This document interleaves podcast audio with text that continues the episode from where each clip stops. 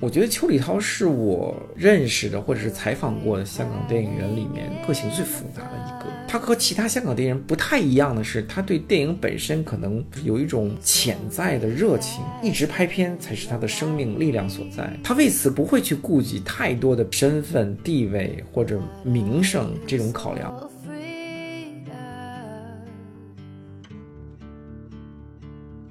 他在拍这些电影的时候，其实我觉得我我会感受到他好像在用一种文化研究、写论文的方式去拍，就是他在里面会一一步步的通过剧情的设计去表达他的观点。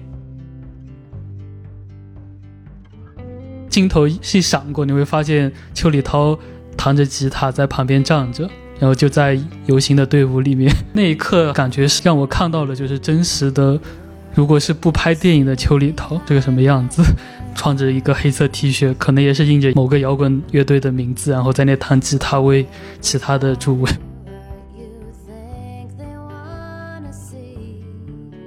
邱礼涛猛然发现，在他在制作这样类型的片子当中，可以很大程度上把他事先前被压抑了十年的这种对待社会的愤懑情绪，或者是这种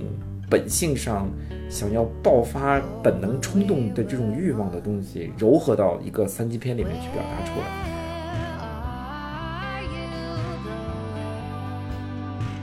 呃，欢迎大家收听深交播客。今天我们要聊的主角是一位香港电影的神级人物邱礼涛。然后我们今天也是请到了两位久违的嘉宾。首先是开颖老师，就之前做。王家卫播客的时候，当时就约好说要录一期邱礼涛的播客，然后今天终于要和大家见面了。然后开音老师先跟大家打个招呼吧。大家好，我是开音。然后接下来的话也是我们深交播客的一个老熟人科诺。呃，科诺上次来的话应该是春节档的那一期。呃，科诺也跟大家打个招呼吧。呃，大家好，我是电影媒体人科诺。我先来稍微介绍一下邱礼涛吧。就其实大家应该。都听过他的名字，然后光是罗列下他的作品，应该就能说很多了。就他的作品履历是很丰富的，拍了应该快一百部片了，然后类型也特别的复杂，呃，可以说是一个完全不挑食的导演吧。最近几年大家比较熟知的应该是他的警匪类型片，就《拆弹专家》系列和《扫毒》系列。看的片的影迷应该很熟悉他早期的作品，就。呃，八仙饭店之人肉叉烧包和伊波拉病毒这两部应该是被封为神作的，在欧美也是很多人在追捧它。像鬼片这块的话，他开创了阴阳路系列，这可能是香港的鬼片历史上最长的续作电影吧，现在已经拍了二十一部了。然后邱礼涛是执导了前六部。他的也有一些稍微小一些的片子，然后有很多的社会学视角，比如《新工作的十日谈》或者是《等待董建华发落》这样的片，其实也得到了很多影迷的赞赏。然后他其实还是一个摇滚乐迷，当年在红康的摇滚中国乐势力就是他拍的。然后那个时候，呃，《魔岩三杰》也是引起了很大的一个轰动吧。其他的更多的片子，我们就在播客里面慢慢聊。然后最开始的话，还是就从他最近的三部作品说起吧，因为在这个暑期档，呃，邱礼涛导演的电影就在这两个月时间里上映了三部。一开始是七月六号上映的《扫毒三》，接下来的两周里面，就是每周会有一部上映，一部是《暗杀风暴》，另一部是爱奇艺出品的《绝地追击》。这三部片子能挤到暑期档，其实也是有一些原因的，比如什么啊档期推迟啊之类的。但是，呃，他拍片的速度其实也是业界特别顶尖的吧，几乎在疫情期间都能保证一年有二到四部的一个体量。呃，可能在影史上能和他相比的，也就可能就只有他的偶像法斯宾德这种了。一开始的话，还是先从，要不先先聊一下《扫毒三》吧。大家对于《扫毒三》的看法是什么样？可能这这片子豆瓣评分也不太高，对比起他前几部作品稍微要差一些。大家也可以聊聊感受。呃，《扫毒三》其实这个片子我是在北美这边看的，呃，因为正好在七月底八月初的时候，这个片子在北美几个不同的电影节在放。比如说纽约在纽约亚洲电影节，呃，七月下旬放了《扫毒三》，然后在加拿大的奇幻电影节上也是在七月底的时候放了《扫毒三》，然后这一波呃电影节放完了以后，就进入了挺主流的院线，呃，开始向观众进行放映，然后当然来看的都是一些讲国语或者讲粤语的观众。怎么说呢？这个片子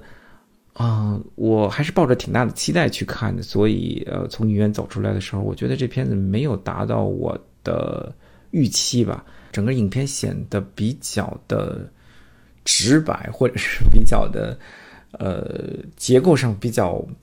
比较混乱，然后呢，人物的个性和转折也相对比较薄弱。我觉得它属于呃邱礼涛电影当中的另外一部分作品，就是相对比较工业化、流水线化的一种呃电影商业产品，而不是嗯他投入了相对多的精力或者是思路、思维、思想或者甚至是情感去创作的一个比较严肃的一个作品。嗯，但是我也可以理解，因为。像邱礼涛，他一年，呃，他保持一年很高的出片量，一年拍三部、四部，有时候甚至五部电影，呃，尤其是二零一零年以来一直保持这个创作频率。我觉得，呃，一个导演这么高产量，他不可能把自己的精力平均分配出去，保证每个片子都达到一定特别高的水准。我觉得这是不可能的，因为导演也是一个一个人，他必然有所侧重。那么从这个角度来看，我觉得像《扫毒三》这个作品，相比起《扫毒二》来，它就显得相当的拍摄的或者是创作的阶段显得比较草率。然后呢，它可能真的属于一种呃快消品式的电影产品，而不是一个比较严肃、然后艺术水平质量都比较高的产品。邱比涛导演的创作产量这么高，或者是他的创作频率这么高的话，嗯，没有任何一个导演可以在这样的。这样的工作状这样紧张，这样大量的工作状状态下，时时刻保持一个高水准。因为我二零二一年呃四月份的时候，曾经去云南西双版纳去探班，呃《绝地追击》的剧组。当时采访邱礼涛导演的时候，他我记得他跟我提到过，他们在呃五月初拍完这个《绝地追击》以后，马上同一个班底马上要转场，在呃五月底到六月初的时候就要去拍《扫毒三》，所以你可以看出，嗯。它这个两个片子的衔接是非常紧的，几乎中间所有的团队人都没有休息。然后，如果我没有记错的话，在二零二一年，邱礼涛导演还不止拍了，比如说《绝地追击》和《扫毒三》这两片，他应该还拍了两部电影。呃，所以在这么高强度的工作量状态下，其实，呃，我觉得，嗯，不能保证每每个每个片都有最好的质量，也是可以理解的。这个大概就是我对《扫毒三》的一个评价吧，就是它肯定不是邱礼涛导演最好的作品，而是它是一个邱礼涛导演作品当中一个类似于快消品式的这么一个工业产品，嗯，就是这么一个状态而已。呃，刚才康颖老师说到那个《暗杀风暴》，我查到是应该是《暗杀风暴》是在一八年开的机，所以这个片子其实是一个存货电影的，它可能我觉得可能有审查，或者也是因为疫情。这几年，所以延宕到现在才上。然后对于《扫毒三》，我会觉得它没有带给我《拆弹专家二》以及《扫毒二》那时候带来的惊喜，也因为也是这两部影片在内地市场取得了很高的票房，是现在港片在内地市场票房最高的第二名、第三名吧。所以也因此，这有这样的成绩，邱礼涛才能够包括继续导《扫毒三》，以及跟刘德华接下来还要合作好几部新片。也就是说，它现在的制作规模会越来越大。所以，《扫毒三》我们看到在动作场面上，包括在搭建的那个金三角的那个毒窝、毒寨，然后用了各种爆炸的戏。但是，我觉得在动作场面上、调度上并没有特别的设计或想法。就是我没有看到，比如在《扫毒二：拆弹专家二》最后的那种狂暴的。非常非理性的那种，非常张扬的那种动作戏，以及包括在《拆弹专家二》当中也有，比如说，呃，刘德华从医院逃跑的这样一些空间的调度。我觉得《扫毒三》都没有在动作场面上、场面设计上没有一些特别的想法，这是这一点。另外一个是，我是觉得这次的剧本是他写的，然后因为《拆弹专家二》跟《扫毒二》，我们可以从一种。无论是从政治隐喻的方式去去看这些角色，那这部电影里面的这这几个角色，我觉得也可以多少带出这样的一种解读。但是我会觉得这些角色它也成为一种表面的符号。也就是说，它没有凝聚成像呃，在《扫毒二》的古天乐那个角色角色，或者是《拆弹专家二》潘乘风这种已经陷入到纠葛疯魔的、彻底站在呃对立面的这样的一种非常深度的核心角色，而是分散到呃刘青云跟郭富城这两个角色，会让我摸不清到底谁才是那个核心。就一开始我会觉得刘青云是那个可能是那个主要的角色，但是到后面其实主要是落点在郭富城。但郭富城他作为一个卧底警察，他没有一种身份迷失，他最后还是坚守正义。所以整个电影到最后，呃，其实观众都已经知道警察是谁，卧底是谁，只有刘青云不知道。所以当当郭富城说我是警察的时候，我我在看的那一场，观众大家都笑了，就好像刘青云 演的那个角色是一个很蠢的那种样子，就是变成一个没有判断力的这样一个角色。所以我会觉得在卧底叙事这方面，他。挺失效的，就包括他的叙事结构，他其实并没有去铺设任何的迷局，然后也没有像《扫毒一》，比如《扫毒一》主要卖的是兄弟情感那种纠葛，但在这一部里面，就是这三个角色之间并没有一种纠葛的情感。但如果你从一种隐语的系统的那种角度去看的话，又会觉得它太太泛化了，没有充盈到整个的那个叙事纵深里面，从人物的。设计叙事到整个动作戏，我都觉得都差那么点意思。对，其实我我看的时候差不多。也这种感觉吧，就是他的动作场面和他的叙事，我觉得确实感觉还是比较老套的那一套东西，然后也没看到很新的东西。但我当时看的可能就是英语系统这一套吧。我是被最后郭富城回香港的飞机上嘛，他说了一个他很想念香港嘛。我觉得这句话说的，当时我就看的就很很泪目吧。拆弹专家二的时候就感觉到是一种很愤怒呀，然后之类的那种情绪还在蔓延。然后到了扫毒三之后。就感觉已经到了下了一个定论的，就是他们已经被赶出了香港。邱礼涛用最后的一个台词，然后来说，呃，想念香港，然后感觉这一点是让我很很很感人的。他所想念的这个香港是已经回不去的一个香港，因为他之前两部作品大家受到好评的，其实都是跟李敏有合作嘛。然后李敏其实也是他一直合作的一个编剧的一个伙伴。我觉得开英老师是不是也可以介绍一下，就是李敏这个人？扫毒三如果是有有李敏的状况下，如果会不会好一些呢？呃，我觉得李敏在邱礼涛的创作团队当中，应该是起到了比较关键的作用。如果我没记错的话，李敏应该是从二零一零年代左右，二零一零年左右开始和邱礼涛导演合作拍了一系列电影，比如说《敬雄女侠秋瑾》。比如说《叶问终极一战》《拆弹专家一》《扫毒二》，甚至包括《原谅他七十七次》，这些片子都是李敏给邱礼涛撰写的剧本。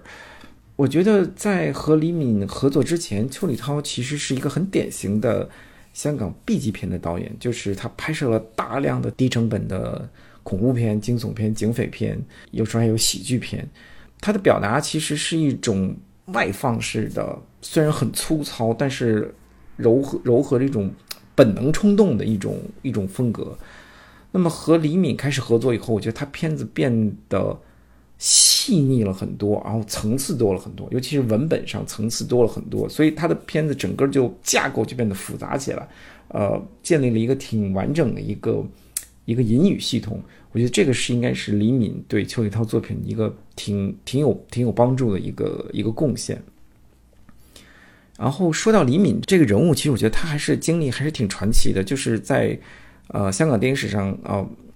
不太看不太容易看到李敏这样的一个一个一个人物。他其实最初出道的时候是作为歌手出道，在一九八七年的时候和另外一个女生叫刘文娟，他们组成了一个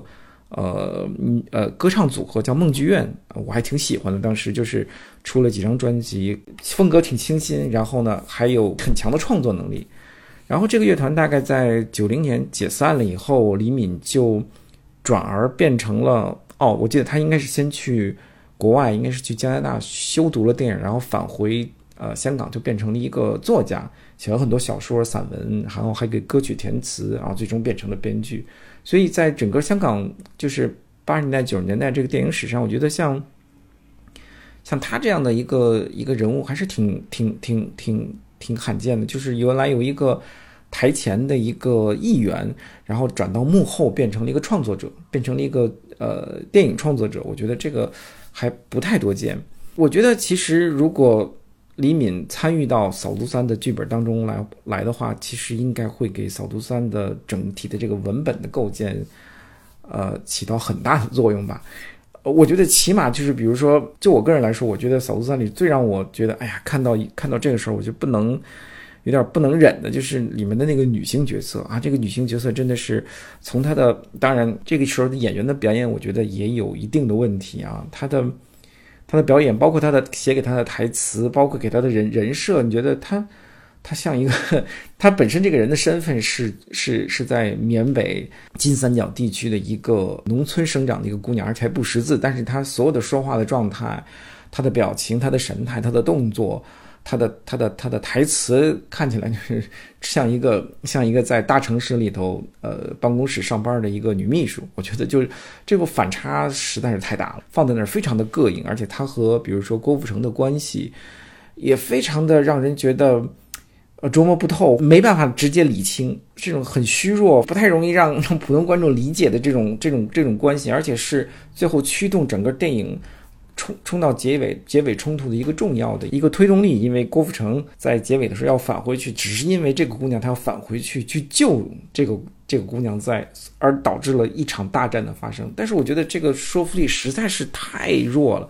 无法让我们信服。但是我在我当时就想，如果这个剧本如果是黎明写、黎明写的话，他肯定会以他的女性编剧的这么一个角度出发，绝对不会给我们呈现出这么一个样一个生硬、矮板或者是缺乏说服力的女性角色。起码这一点上，他是可以改变的。哎，其实刚提到就是《叶问终极一战》嘛，我我其实特特别想提个问题啊，就是昨天刚看那个叫《叶问前传》嘛，也是李敏编剧的，但这个片子感觉就像是叶伟信拍的一样，就是跟甄子丹的。呃，人物选择也是差不多的，但是到终极一战选的是黄秋生这样的人物嘛？那这两部片子其实就感觉构想呀差距上还是蛮大的。就我以当时以为啊，可能会拍成是终极一战那个样子的前传，但结果是叶伟信那个版本的前传的感觉。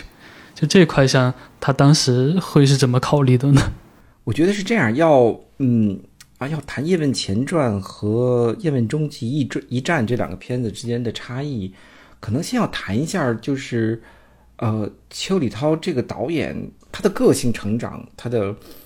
他的，他的，他的电影生涯是怎么开始的，或者是他的电影生涯怎么开始、怎么发展、怎么怎么怎么走到现在？我觉得这个背景大环境或者背景历史介绍清楚了以后，会非常有助于我们理解，比如说啊，为什么《叶问前传》和《叶问终极战》。这两个片子有这样明显的差距。我邱礼涛在，呃，在香港电影导演，尤其是在八十年代入行的这一部分香港电影人里，我觉得他是非常特殊的，他有非常特殊的一个背景经历。因为我们都知道，香港香港电影在六十年代、七十年代、八十年代，甚至到九十年代，它走的是一个片场的一个制度，就所有绝大部分的电影技术人员，甚至是创作人员，包括编剧、导演和摄影。都是直接从片场走出来，都是从小工干起，然后由师傅来带你，然后逐渐的变成了，比如说由，比如咱们打平，比如说由片场的小工变成了灯光，再由灯光变成了摄助，再由摄助变成了变成了摄影指导，然后再由摄影指导是有的人变成了导演。这些人其实是非常熟非常熟悉片场运作的这套东西，但同时他们比较缺乏文化知识，就是他们的文化水平其实不能算太高。那么邱礼涛其实和这些人都不太一样，因为他是香港浸会八十年代的时候，他是八十年代初在香港浸会大学上了电影系，他是一个从电影系毕业了以后才进入到啊呃电影电影片场，然后拜黄泰来为师，然后然后成为他的这个摄影师，后来成为导演，然后呢他拜黄泰来为师，成为他的他的助手，就是他其实是一个。相当有文化水准或者知识背景的这么一个这么一个知识分子型的人物，然后由知识分子型的人物转到片场，变成一个最底层的工人，然后干起干起来，一步一步往上走。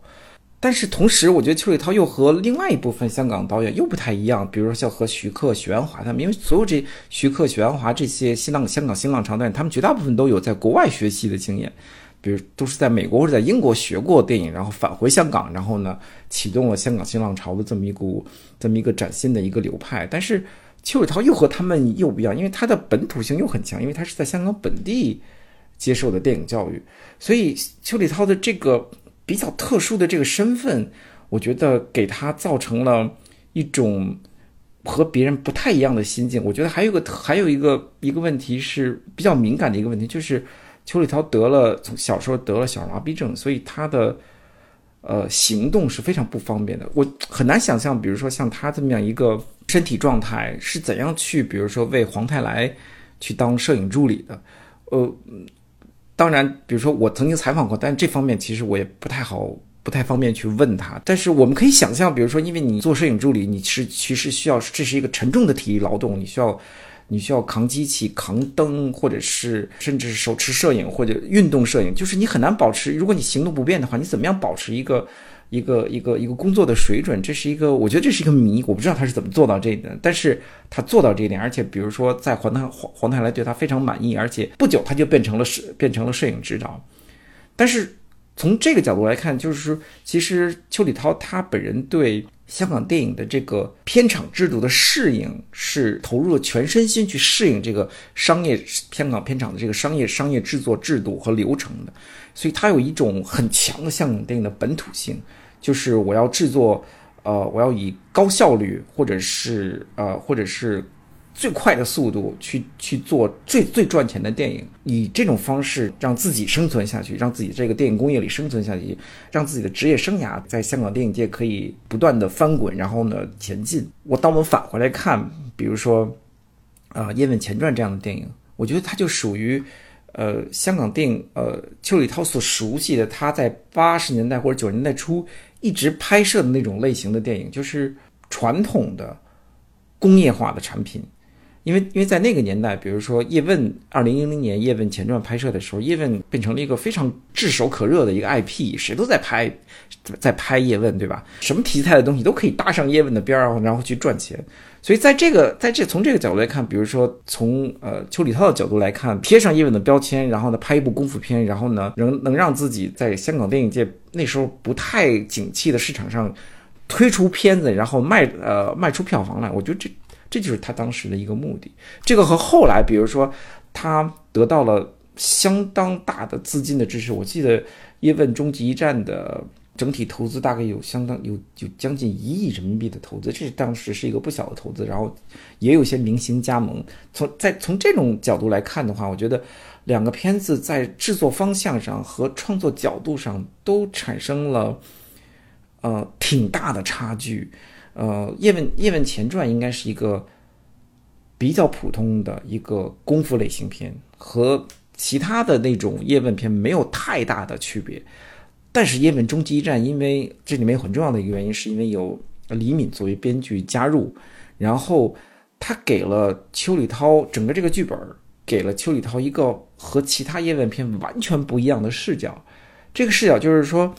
我叶问作为一个。穿针引线式的人物，他是主角，但是他作为一个穿针引线式的人物纳入到片子里来，为大家介绍了，或者是展现了一幅香港整个社会在五十年代、六十年代的一幅整体社会画卷，而不是仅仅聚焦于，比如说啊，叶问是一个功夫大师，他能打。我觉得特别有意思的一点，就是在整个这个片子里头，呃，叶问和其他片子里叶问。体现出一个完全不同特点。其他片子就是说，呃，其他片子，比如说叶问新的叶问，就是我叶问是咏春的功夫之王，我要用他打败日本人、美国人，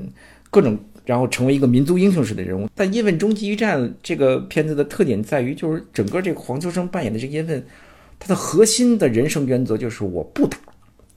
我不打，我成为一个普通的生活在香港的中年男人，我只是带着一种情怀式的。呃，感伤式的角度去观察整个社会的流变和变迁，通过我的角度去观察香港社会的，比如说社会运动啊，比如说警民关系啊，比如说和不同的街坊老百姓或者是邻居或者是工友之间的这种产生的友谊呀，它不是一个纯粹的武打片，而是一个生活情怀片。我觉得这个是《叶问终极战》和其他片子里完全不一样的特点，也是让人第一次看就觉得哇，眼前一亮。这个叶问真的是马上出跳，然后和所有其他的叶片子里叶问把持的这种人生观、价值观和这种思维高度都是完全不一样的。所以你从这个角度来说，当你比较，比如说《叶问终极战》和和《叶问前传》的时候，它是两个完全出发点和思路，甚至类型都不太一样的片子。前者《叶问前传》是一个功夫片，而《叶问终极一战》从在我看来其实是一个剧情片，武术或者是咏春只是沧桑人生当中的一个小部分而已。它的整体是一种，它要表达的是一种对于香港五十年代、六十年代生活，对于那时候生活的人的一种情怀式的怀念。我觉得这是这两个片子最本质的区别。孰优孰劣，当然在我这儿来说，肯定是《叶问终极一战》是要胜过《叶问前传》很多。而且在我看来，《叶问终极一战》可能是邱宇涛整个电影生涯至今为止拍摄的最好的那么几部电影之一。呃，大概我认为的这两个片子为什么会产生这样大的反差的原因，大概就在这里。其实我还挺认同开言老师对邱礼涛导演的看法吧，因为在我看来，同样我是觉得他是一个香港商业体系、商业电影里面的一个愤青。就是他的愤青其实一直持续到现在，并且他是一个知识分子型的导演。我看过一个采访，就是说他他曾经批评过吴宇森、刘伟强、叶伟信他们，他他觉得就是说他们读书太少，就是不是高学历的导演，所以他觉得没有学历的人拍出来的电影在表达上会比较肤浅。所以包括他，即便当了导演之后，他在零几年的时候还去岭南大学读了。硕士还还拿了博士，文化研究的博士，所以他是一个特别好学的一个导演。说到愤青，还有一个一个原因是，包括他特别喜欢摇滚乐。他接受采访，他穿的衣服全部都是他喜欢的摇滚乐队的那些衣服，所以他是一个理想主义的或左派的知识分子的这种导演。包括他之前在采访说，他也喜欢国内的，呃，像水华导演、林家铺子的导演。就是说，你会发现他他。他很羡慕，他说他很羡慕七十年代以前那些经历过抗战的、受过教育的知识分子型的导演，他很尊敬他们。我觉得他身上有他们的那些特质，所以即便他拍的是烂片、不好看的片，他每个片子里好像你都能够找到一些他的想法，或者是几处那种神来之笔。包括他在动作片里面，近几年动作片里，你都可以看到他的一些。我们刚才说的隐语，或者是对香港现代整个城市的身份，或者是整个社会的一种观察，我觉得这种视角是一直存在在他的电影里面的。即便拍的好或坏，都能找出一些他很独特、他自自己要去做的一些想法跟表达。这是我对他的一个看法。后说到《叶问前传》跟《终极一战》，《叶问前传》我发现是他他第一次拍来北上拍合拍片，应该是呃零零五年的《疑神疑鬼》。当时是一部类似鬼片吧，可能阴阳路很成功，然后当时也是很多导演北上拍片，拍了这种惊悚片，但是整个票房并不好，然后等于是第一次的北上失利。等到《叶问前传》应该是二零一零年左右的时候，我觉得是第一次做合拍片，所以才会导致我当时叶问热嘛，然后叶问甄子丹跟叶问新版本的这个叶问其实做了很多虚构，就是把叶问打造成一种民族英雄。用了一种爱国主义的民族情绪去做包装叶问，但是《叶问前传》你可以你可以发现，他到后面，他有这条线，就是打日本人，但是他另外一条线，其实他拍了呃叶问的成长，以及比如说他他在香港接受西方的教育，然后他在他去跟梁碧学那个咏春拳，梁碧应该是那个叶准演的吧？你会看到他在。即使在这样一部动作呃动作片里，也有他对他的那种人本思考以及人文的色彩，包括他去描述这个叶问怎么去学这些武艺之道的，以及他跟就中西方的这些教育怎么成就成就了他现在变成呃一代宗师。但是这个片子到后面就是又又另外另外一条线，我觉得有可能是资方或投资方需要加进去的，特别荒谬那些日本特务啊，然后为了为了制造这个动作场面，塞了一些很多生硬的情节。我觉得这有有这种可能，然后到了《叶问终极一战》之后，就是我是比较晚重新去再看这个片，比较晚看这个片，它是相对于其他版本的，包括王家卫版本的叶问，是一个更符合叶问生平的这样的一种呃作品，对他的一种传记的描绘，而且比较平实，并且通过叶问这个人物，邱礼涛更想描绘的是，呃五六十年代当时那种香港的城市的景观，那种怀旧的氛围。他拍了叶问吃饭啊，他怎么从佛山来到香港？然后怎么融入到香港的这个社会里面，包括香港非常重要饮食的文化，然后怎么跟这些徒弟去练武开馆。更重要的是，他把香港当时的一些包括工会的运动，然后呃港英政府的一些打压，呃警察跟黑帮的勾结等等，还有一些社会社会层面的这些表达。所以我觉得到了《叶问终极一战》是他真正想拍的一部电影，就是借叶问。这样的一部动作片，去拍出香港当时的一些社会情景，包括到最后整个场景走到了九龙城寨。而九龙城寨我们知道是一个在中国、英国以及香港本本土一些三不管的地带，也就是说，在那场在那里发生了一场动作戏，然后最后大家走才走出来，去真正的终极一战。我觉得也包括他的一些隐喻，就是说这些问题是历史遗留下来问题，要。集体去走出历史阴影，我觉得那才是终极一战的。他对当时的一些历史，呃，比如说罢工，这真实发生的；还有在台风天，最后终极一战是发生在台风天，那也是那个年代所发生的。所以我觉得他变得很有那种本土的味道，特别浓，以及嗯，叶问跟徒弟之间的关系那种人情味也特别足。我觉得这是港片很很重要的一种特质。而不是把它，而而不是单单只有动作戏，只有像其他版本的叶问动作戏，或者像王家卫版本那样，呃，流就更更投入于爱情啊情感那方面。我也是，其实是最近才看的《终极一战》，但我觉得比较有意思一点就是刚刚提也提到了“终极一战”的一个含义嘛。但是如果从更直白的来说，我觉得就是这“终极一战”的那一仗。虽然也有是跟九龙城城寨的大哥打了一架嘛，但总觉得那一仗的力度根本就不足以跟比如叶伟信的非要来一个泰森呀什么的这样一个很有力量的、很有决定性的一仗，就感觉是他只是去救一个人出来，这一仗他是挺想避免的。我觉得这也是他好的地方吧，他他更关注的是他的日常，而且呃特别希望的是，就他一来就是罢工呀之类的，就是跟他之前所关注的是一脉相承过来的，就从什么呃新工作食堂呀，或者再往前，都有他对于底层的一些光照的一些东西，一来就。没有把重心放在叶问身上，而是放到了他周围的这些环境的，我觉得挺好的。对比其他很多北上的导演，很多香港导演之前也是一直在拍很多片，而且拍得很快。然后到了呃香港电影没落之后，就没有人再像邱礼涛那么疯狂的拍片。就他为什么还能得到那么多的资方的钱或者是机会去拍片呢？我觉得这个也是可以多聊一聊的。邱礼涛在。当年，据我所知啊，我看过的这些材料和访问，大家怎么评述邱礼涛作为一个摄影或者做一个导演？我觉得我在我看到的很多的人的评论就是说，邱礼涛在入行成为摄影指导之后，他很快的就就在香港电影界建立了他的名声，就是他是一个快手，就是你把任何一个从他做摄影开始就是这样，就是你把任何一个导演把的工作交给他。他都会以一种非常高的效率，然后呢，在预算之内，呃，提前完成呃所有导演交给他的任务。就是他从来没有超期，呃，或者是从来没有，比如说在工作上产生重大的失误。这就是所有人对他的评价。我在我推测里，我觉得邱礼涛因为他自身条件的问题，甚至是因为他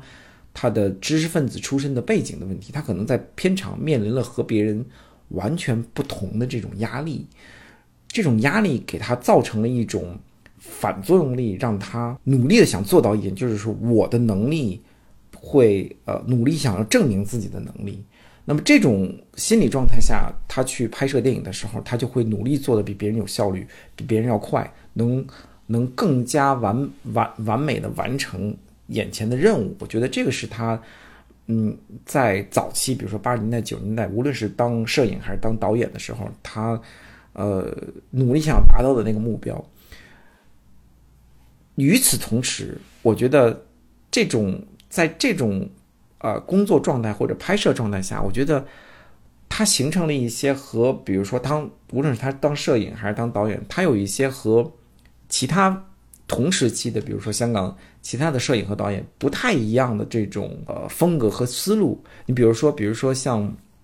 呃谭家明啊、王家卫作为导演，比如说刘伟强他们作为摄影的时候，所有这些香港电影人，他们其实是非常讲究形式化的这种魅力，或者或者是就是努力的要推陈出新，在形式上做出和别人不一样的东西。不但是王家卫、韩家明，或者是新浪潮的导演，像徐克他们是如此。我记得，比如说，甚至像刘伟强，他在做摄影的时候，他也在努力的在形式上挑战自己的能力。我记得就是呃，大卫大卫波德尔在他的那本呃书叫呃香港电影的秘密里，曾经分析过刘伟强担任摄影。他当然那时候，呃，刘伟强也是导演，导演兼摄影拍摄呃《古惑仔》的时候，他分析过《古惑仔》其中的一个场面。因为《古惑仔》整个这个电影拍摄的时候，它的拍摄期非常短，然后资金资金少到可怜。但即使在这种条件下，刘伟强依然，比如说，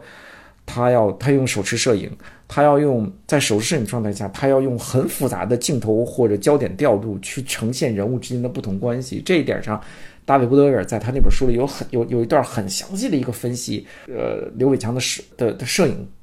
时候，摄影机如何运动，焦点如何转换。是个很是你能看出刘伟强用了很大的心思在形式上要去丰富他的影片，这个应该是在八十年代和九十年代比较有创造力或者比较有天赋的这些香港电影人们集中去做的这个事情，就是我要在形式上去丰富影片的外在样态，但是我可能并不太注重去，比如说丰富影片文本上的这种架构，那么。我觉得邱礼涛和这些人都不太一样。当你去看邱礼涛，呃，在八十年代、九十年代所做，当他当摄影拍的这些片子，我记得我看过我一些片子，比如像我在黑社会的日子啊，呃，以及其他一些黄泰来当，因为黄泰来是他的师傅嘛，所以黄泰来当导演的一些一些片子都是让邱礼涛来当摄影。他的这些片子拍的，要我看。就是说，很好的完成了导演交给他的任务，完成度非常高。但你看不到有一些，呃，新奇的或者是特殊的想法呈呈现出来。从这一点上来说，我觉得邱礼涛是一个，起码在那个年代，他是一个工匠型的导演，或者是在工匠型的呃呃摄影。我说的指的是在人肉叉烧包拍摄之前，他的效率和他的工作能力。为他建立了一个非常良好的声誉，这就是为什么，比如说像他这样的导演，比如说，呃，在九十年代末期，比如说香港电影走下坡路的时候，很多人在九七年前后都都开始抱怨，比如说接不到工作或者开工不足，呃，往年能能全年开工，现在只有三分之一开，呃，三分之一的时间在工作，但只有邱礼涛，他的片约是不断的，他当。他当导演，他当摄影的片约是不断的。我觉得他在九七九八年，我曾经看过他的采访，说他九七年九八年一年曾经拍过六到七个片子，又当导演又当摄影，最后不得不为为了能和太太去国外度假，不得已还拒绝了去当去周星驰的的的剧组去当去当摄影。他的整个这个工作状态和他的这个在业界的这个名声，是一种以一种效率。或者是一种啊完成完成工作的能力而著称的。我觉得从这一点上来说，嗯，之所以邱礼涛能够保持这么高的拍片频率，一方面我觉得有他在香港业界的这种呃名声所致，是所有的制片人包括投资人对他在比较有限的条件下能够比较完满的完成一个作品。保持着充分的信心，我觉得这是为什么。比如说，在香港电影界、香港电影工业在走下坡路的状态下，从九年代到二零零零年代到二零一零年代的头几年，邱礼涛一直保持着一个高产的状态。我觉得这个周围的他工作效率高，他的他的完成电影的耗费的时间短，呃，资金少，然后完成度又高。业界的人对他保持的这个信心，是他拍片频率呃很高，然后能不断的拿到投资呃的一个重要的原因。我觉得邱礼涛是我呃认识的或者是采访过的香港电影人里面啊、个性最复杂的一个。他和其他香港电影人不太一样的是，他对电影本身可能有一种，就是像其他二位老师所说的，就是有一种潜在的热情。他可能，我觉得可能一直拍片才是他的生命力量所在。然后他为此可可能不会去顾及太多的，比如说身份地位或者名声。这这这种考量，我觉得最有意思的一点就是，到了二零二零一零年代，邱邱礼涛应该也已经是一位功成名就，或者是一个一个一个一个一个有票房保证的这么一个商业，起码在商业片领域是一个票房保证的电影，然后也拍出了一些非常就是让人津津乐道、脍炙脍炙人口的作品。但在这种情况下，他依然会。会去，比如说新喜剧《新喜剧之王》的剧组去给周星驰当执执行导演，我觉得这是一个挺不可思议的事情。然后我二零二一年去采访呃邱礼涛导演的时候，我曾经问过这个问题，就是你为什么要去？你你你你已经 怎么说，在别人的眼里已经是个功成名就的导演，你为什么要要去？呃呃。周星驰的剧组给他打工，就是你我我其实我们完全不可能想象，比如说，比如说比如说徐克去给去给吴宇森打工，或者是吴宇森去给李安打工，这是不太可能的一个能发生的一件事情。就是双方都是对等对等级别的导演，但是你为什么会去给周星驰打工？然后我记得邱礼涛是这么回答我，就是他说有一年他曾经因为种种原因，我记得是因为他要和陪妻子去呃去出国度假，所以他没有办法，因为那一年他接了很多的工作，他必须要休息一下，所以他没有办法去周星驰的剧组去去担任 DP，就是担任摄担任摄影指导。他觉得他为此一直觉得很遗憾。然后他同时他非常好奇周星驰的工作方式，因为在在这之后他也再也没有和周星驰有合作的机会。所以等到了二零一二零一六年，呃，周星驰开始拍摄《新喜剧之王》的时候，他是主动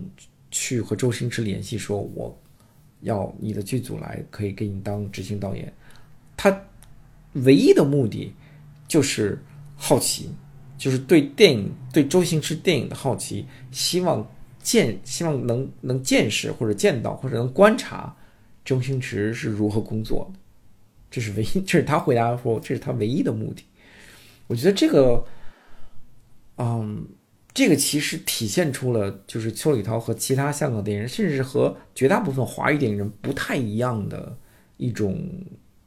心态。你可以说他很纯真、很纯质，也可也可以说他对电影很有热情。就是我可以为了一个，只是因为一个电影化的一个目的而放弃自己的身份地位，或者甚至金钱。去充满热情的做另外做这件事情，我觉得这也是非常难得。这同时也体现了，因为因为邱礼涛同时他也在拍一些非常商业化的、工业化的，也许这么我可以这么说，就是纯粹为挣钱而拍的作品。那么我觉得这同样构成了邱礼涛非常复杂的一种人格，就是一方面他是香港整个商业工业体电影电影体系的一份子，他继承了这个商业电影体系的传统，但另一方面。他又可以很轻易的脱离开这个传统，去保持一份对于电影的热情或者纯真。我觉得这是很难做到的。就是这些事例，你可以说，你可以看到，比如说邱礼涛这个人，或者作为一个电影人，他非常复杂，让人非常好奇的这么一种电影人的复合型性格。可以补充一下，就是呃，邱礼涛去。呃，拍了那么多作品当导演，还去周星驰的剧组去学习，去当副执行导演。包括他之前也拍了，去担任徐克的摄影师，包括《七剑》《蜀山传》《顺流逆流》，这都是他担任摄影。我觉得当时也是可能也有目的，就是想去学一下徐徐克拍片是怎么拍的。所以他真的是一个特别好学的人。然后我觉得他是很热爱电影，就是他并不就并不局限于自己去当导演，包括摄影，包括。呃，去去做执行导演，就是他他他停不下来。呃，他之前有说有有说过，就是说他爱电影的方式就是拍电影，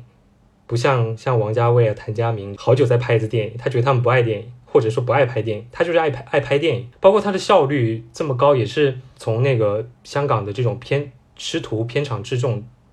培养出来的，所以他很知道现场镜头需要拍什么，他速度很快，也懂得怎么去节约成本。比如说《扫毒三》最后的金三角那个赌债是在。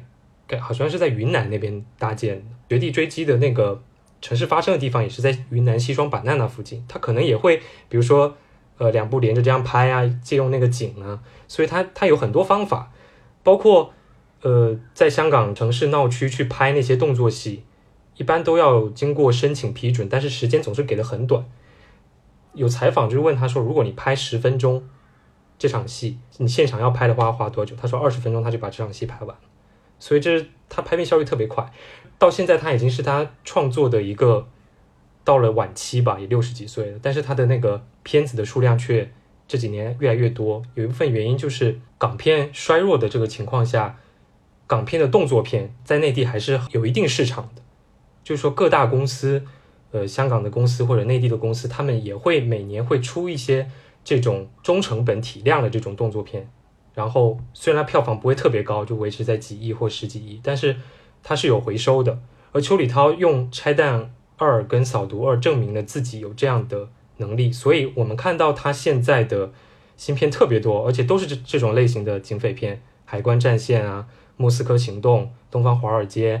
包括呃《谈判专家》以及已经在筹备的《拆弹专家三》，都是这这种类型的片子。所以我觉得是现在这个市场。港产的警匪片，它变成一个核心力量的一个存在了，所以它资方愿愿意越来越投资它吧。呃，涉及到一个问题啊，呃，电影其实是一个团队合作的一个项目，跟他合作的这些人，是因为是长期合作养成的一个默契吗？还是说就是因为他的沟通能力强，就是你呃没合作过的也能 立马就理解？在我印象里啊，邱礼涛应该是从二零一五呃一五年到一六年开始，他的这种。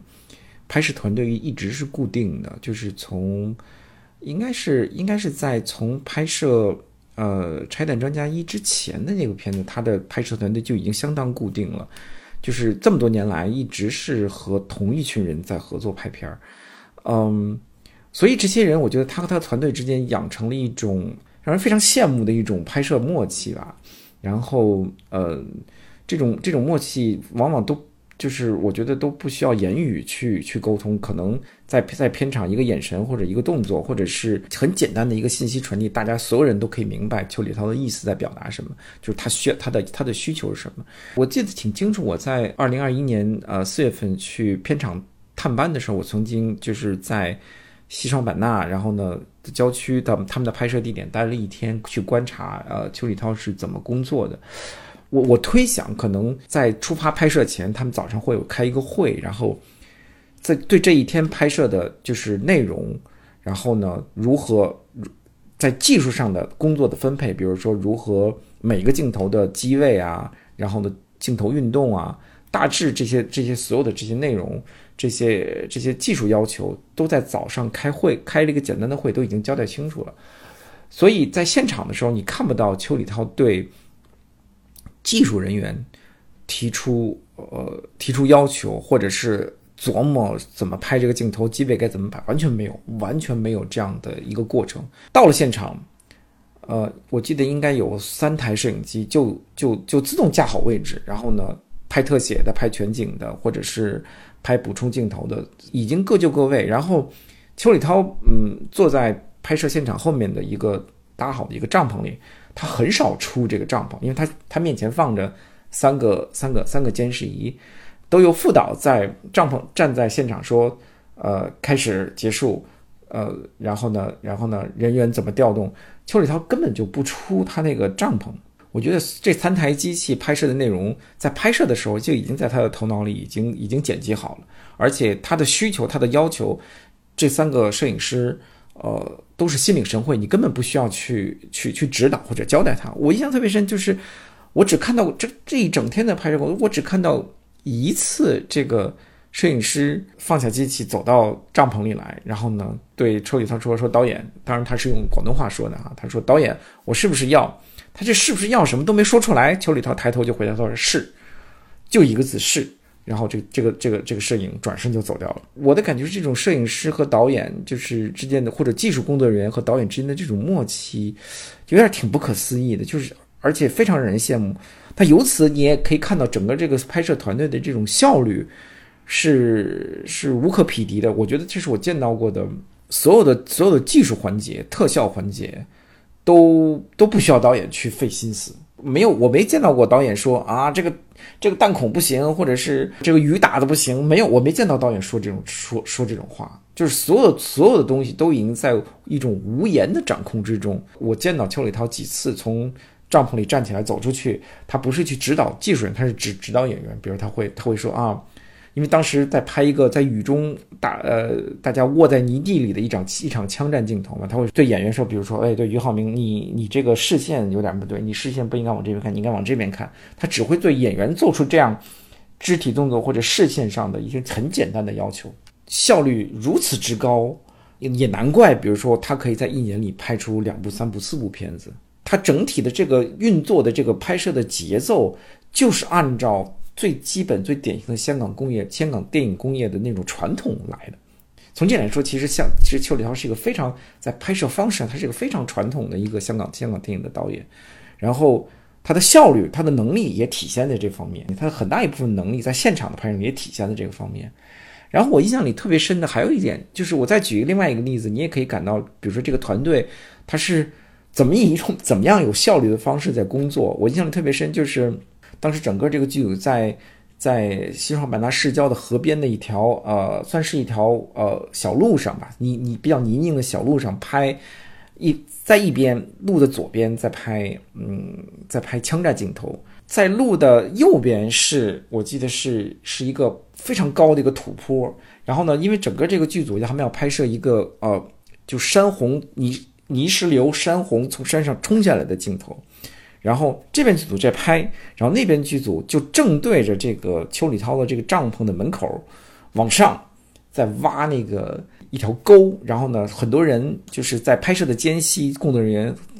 很劳累的工作人员，这个很大量的工作人员会拿着他的大桶的水扛到山顶上去，放在那儿。啊，一个镜头拍摄完毕，然后呢，开始调整机位，演员重新就位。这个间隙，然后呢。你就看，你就会看到邱礼涛那帐篷的门咔掀开，他会 他会站在这个帐篷门口，对着山顶的人说：“好，我们试一下放水。”然后这个时候，山顶的七八个工作人员就会把那个水桶咵倒下来，就直冲这个水直冲着这个那个，我记得特别清楚，直冲着这个邱礼涛那个帐篷冲下来，他就站在那看，看这个效果如何，然后他会说：“啊，水不够。”或者是哎，可以，呃，可以，比如在山顶倒一些水，或者在山的半山腰也可以倒一些水，他就会提这种要求，就是这边在拍摄，然后那边在实验这个水的效果，因为下一个镜头很可能拍摄的就是这个水的效果，所以你可以看到这个整个这个团队它的运作，在现场拍摄的这种效率啊，或者是这种想尽各种各样的办法节省空间和时间，想想尽各种办法去构筑这种拍摄。的搭配的这种层次感，这种人工作人员之间的这种默契，这种高效的这种工作状态，我很少在其他剧组里见到这样一个工作氛围吧。我觉得也是也体现了香港电影，比如说传统的某些精特别精髓的一种精神，就是快、省、好。就我之前看采访，其实也有很多人问他嘛，为什么拍那么快，有有什么技巧之类，他也没有说，他就说。就是因为拍的多了，就到现场看了这个景，就知道，呃，机位该摆在哪，该怎么拍，然后可能也有这种原因吧，就是拍太多了。我觉得我们其实可以，呃，就接着聊一聊他早期的作品吧。就是他最早入行是因为，呃，跟那个黄泰来导演，呃，当助理嘛，然后慢慢的有了一些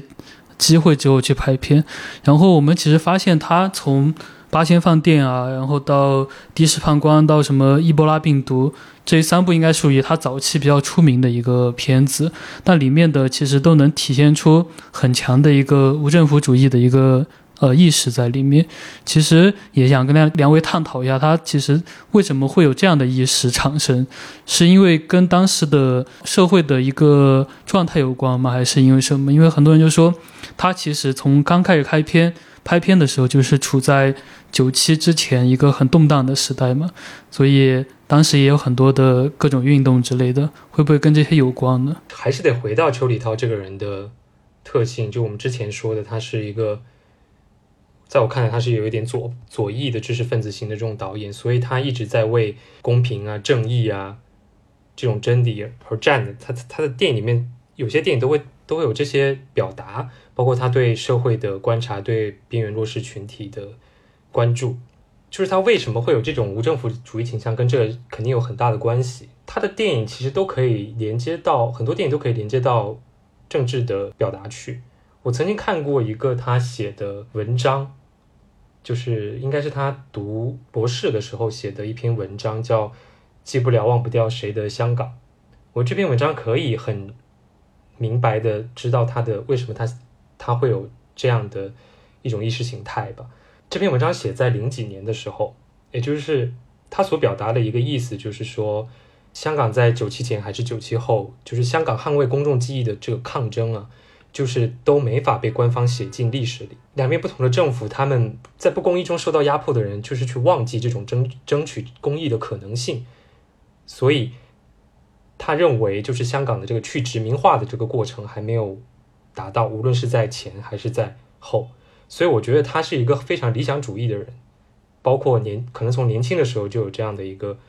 意识吧，所以就会在他的电影里面有所。流露。为什么邱礼涛会拍出呃像人肉叉烧包这样的这样的片子？呃，就像我刚才说的，这个其实和他个人这种比较复杂的这种个性，呃，有很大的关系。就像我刚才说的，呃，尽管邱礼涛在拍摄人食人物叉烧包之前，他已经在香港电影工业里面就是打拼了，摸爬滚打了十将近十年了，但是。他在这之前，其实他一直是一个工匠型的人物，就无论是做摄影还是做导演，一直处在一种完成，比如说投资人或者是导演交给我任务的这种状态。但是邱礼涛他自身又有非常，他并不是一个，比如说，呃，场工型的导演，或者是或者电影技术人员。他的比如说浸会大学的呃学生背景，或者是这种。知识文化知识分子的这种这种心态，一直潜藏在他的内心深处，就是像怎么说，一直呼唤着要表达出某种东西来。然后我记得我看过很多这种呃呃关于邱礼涛的这种材料或者回忆，大家都都回忆他是一个，其实在整个八十年代，他除了拍片之外，他是一个非常呃热心的这种怎么说社会活动人士。经常去参加，比如说，呃，反对港英政府的抗议抗议活动，参加过很多。然后呢，公益活动，还有公民运动，就是这种非政府的这种公民运动，在港英时代，就是为呃底层社会人人民去争取权益的这种运动。他其实参加了很多 这种这种活动，然后呢，也是很多这种呃这种运动同情者和支持者。从从这些呃社会活动当中，我觉得。呃，他积攒了一股，比如说对待当时的这种呃呃港英政府的一种不满情绪，或者一种啊潜藏的一种反社会情绪。然后呢，他又是一个标准的摇滚乐迷，他很喜欢摇滚乐。摇滚乐整个在八十年代，他听的摇滚乐就是这种非常 hardcore 的这种金金属朋克音乐，然后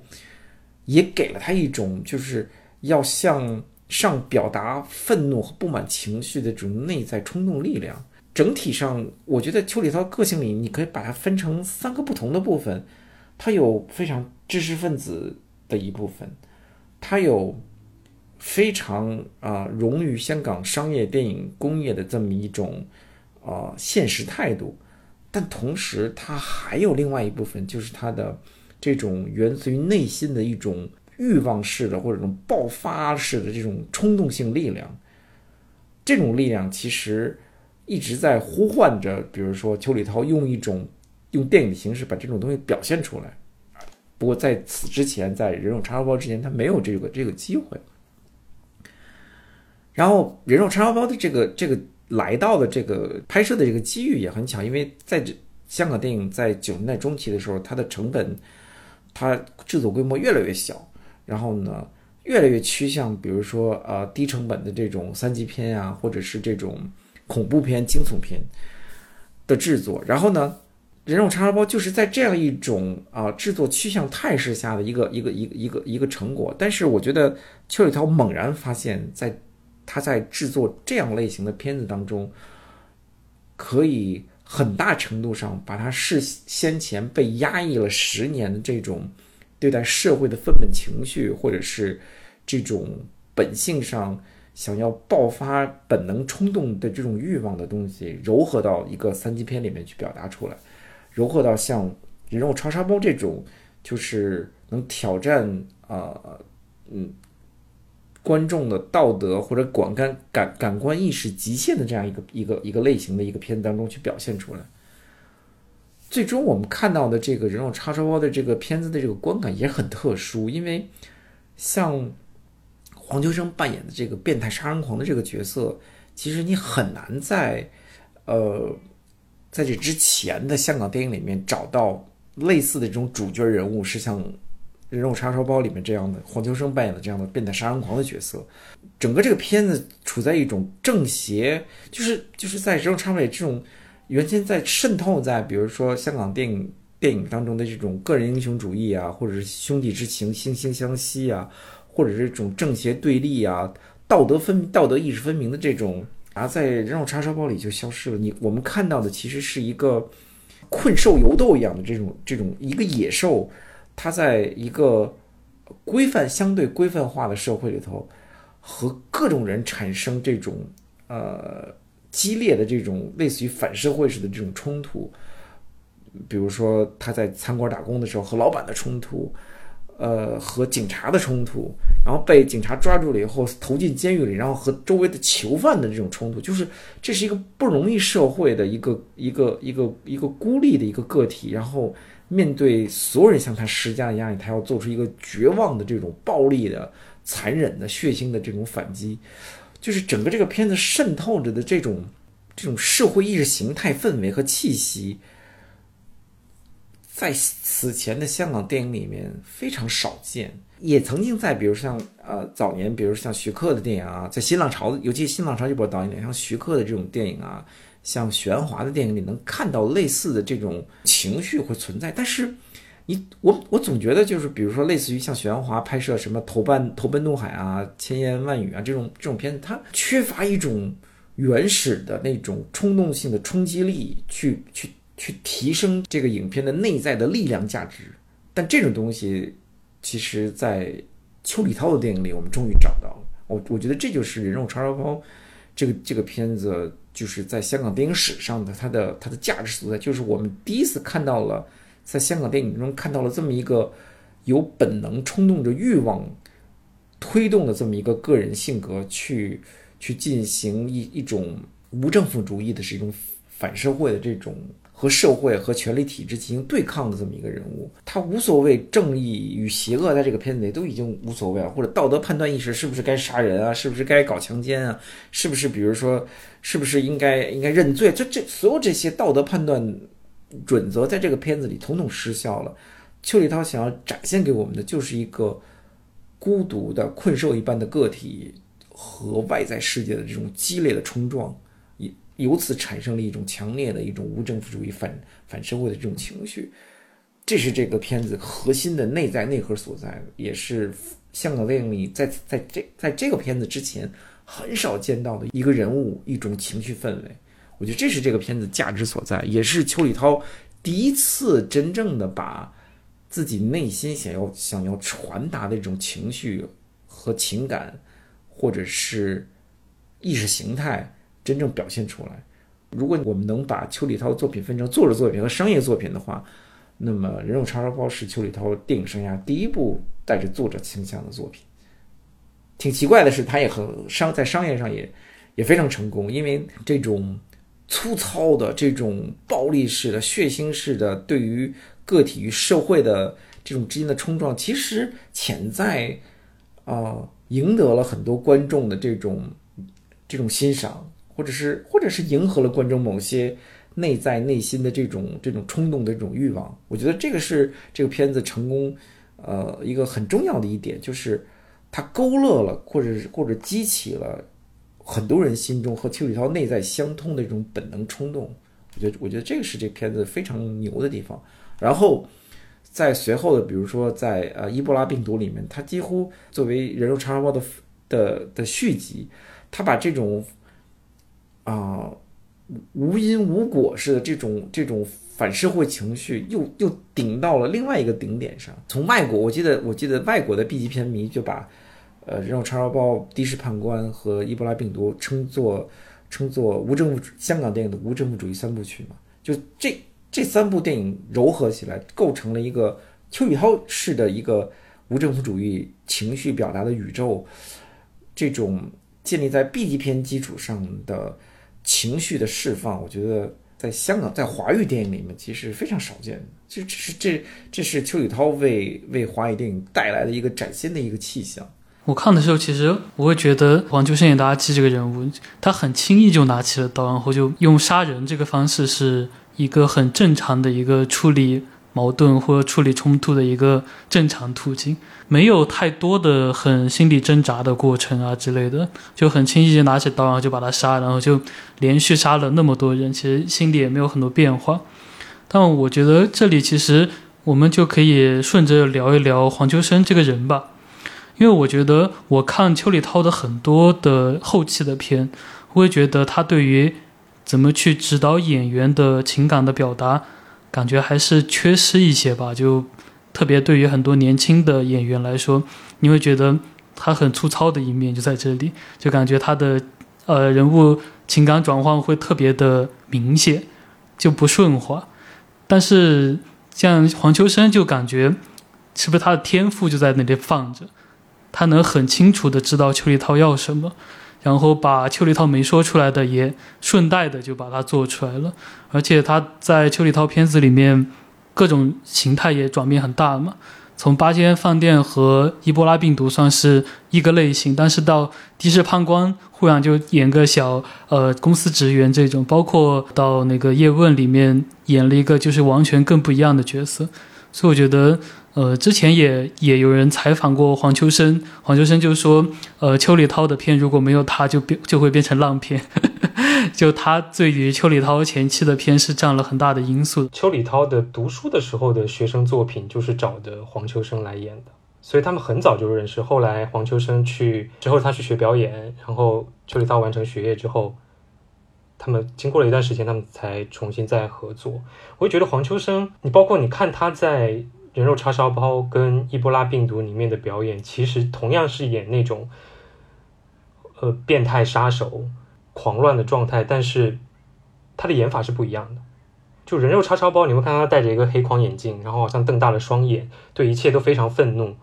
就一个非常愤怒的那种表现。但是在伊波拉病毒里面，他不是一种非常愤怒的、一直愤怒的状态，他有点玩世不恭的状态，弄着自己的鼻子嗅，好像在嗅什么气味一样，就那种表演。跟我看人肉叉烧包是完全不一样的，所以即使是一个变态杀手，即使是很相似的那种故事，他仍然能做不一样的演绎。包括伊波拉病毒这个故事，其实那一开始的框架是王晶给的，然后八仙饭店是因为八仙饭店成功之后，想再炮制一个类似这样的一个作品，但是有了这个框架之后，其实很多，呃，会比人肉叉烧包更有那种。无政府主义意识，或者是对当时体制的一些讽刺或者是反抗的情绪表达，其实也有他们两个人在拍的时候有有一起去做这个剧本。我是我是在看的时候好像听说是这样子的，所以我觉得他们是很很默契的，从一开始就合作，然后经由这这几部我们说写点电影，到了我们刚才说的终极一战之后，你会看到黄秋生也完全是不一样的面孔，变得很。儒雅的那种演法，所以说黄秋生的，我们当然知道他演技都特别好嘛。然后他是他能在邱礼涛的电影里面，感觉会就那种形态会更不一样。首先，我认为啊，黄秋生在我的认知里面，我觉得黄秋生应该是香港电影界最好的演员，他应该可以胜任完全不同类型的各种类型的的角色，他都可以胜任。我觉得这个在香港电影界里是，嗯、很少有人能做到这一点。就我们常说，比如说梁朝伟的演技好啊，或者周星驰的表演特殊啊，但是他们其实只能适合某种类型的角色。你比如梁朝伟，他肯定在王家卫的电影里面大放异彩，演技爆棚。但是当他换成比如说另另外一种类型，比如他他当他开始出演喜剧或者动作电影的时候，你就觉得他就变成了一个工具型的演员，就是不是很出彩，不会有很出色的表演。但是黄秋生不一样，你给塞给黄秋生任何一个类型的角色，他都有用很他都有很强的这种方法派演员的这种这种直觉和本能，能把这个演角色表现到最好。嗯，他可以是一个比如说《人肉叉烧叉烧包》里的这种变态杀人狂，他也可以是。的士判官里面那个，就是由由一个如弱的保险公司职员，然后呢变为转变为一个一个一个复仇的一个像出租车复复仇的这么样一个杀人狂，他也可以变成比如说在《无间道》里那样一个香港港英政府警察警务处里面的一个高级行政行政员的那个形象，就是文文质彬彬，然后又很善于处理和同事下属关系的这么一个角色，他又可以变成比如说《叶问终极一战》里那个那个内敛。然后沉默寡言，但是有着深沉情怀的那个一个一个一个一个中年男人的那么一个形象，就是他的他的可塑性实在是太强了。从这点出发，你我反正我发现，其实黄秋生在整个这个经历背景上，其实和邱礼涛有很大的这个相似之处。比如说，虽然黄秋生先是入的呃呃亚视电影呃电视艺员训练班当演员。但他后来也去香港香港电影演艺学院学的。我记得如果没有记错啊，就是黄秋生应该是香港演艺学院首届呃毕业生。就是在这之前，香港演艺学院没有表演系，但是他是是首届的毕业生，然后去加入了呃娱乐圈，成为一个电影演员，或者成还还出演舞台剧，就是他的这个。求学背景，嗯、大学接受大学教育的这个背景，在那个时候的香港电影的这个电影圈也是很少见的。然后他也喜欢摇滚乐，他也他在很大程度上他的那个意识形态思思维，在整个八十年九十年代也也也相当左倾。所以从任何方面说，其实这两个人，黄秋生和邱礼涛。在整个香港电影工业当中，这两个人他的背景经历和他们的思维认知和他们的意识形态，其实都靠得很近。我觉得这就是为什么在当邱礼涛开始任用黄秋生的时候，他我觉得这两个人呃虽然是两个人，但是有一种产生了一种同体效果，就是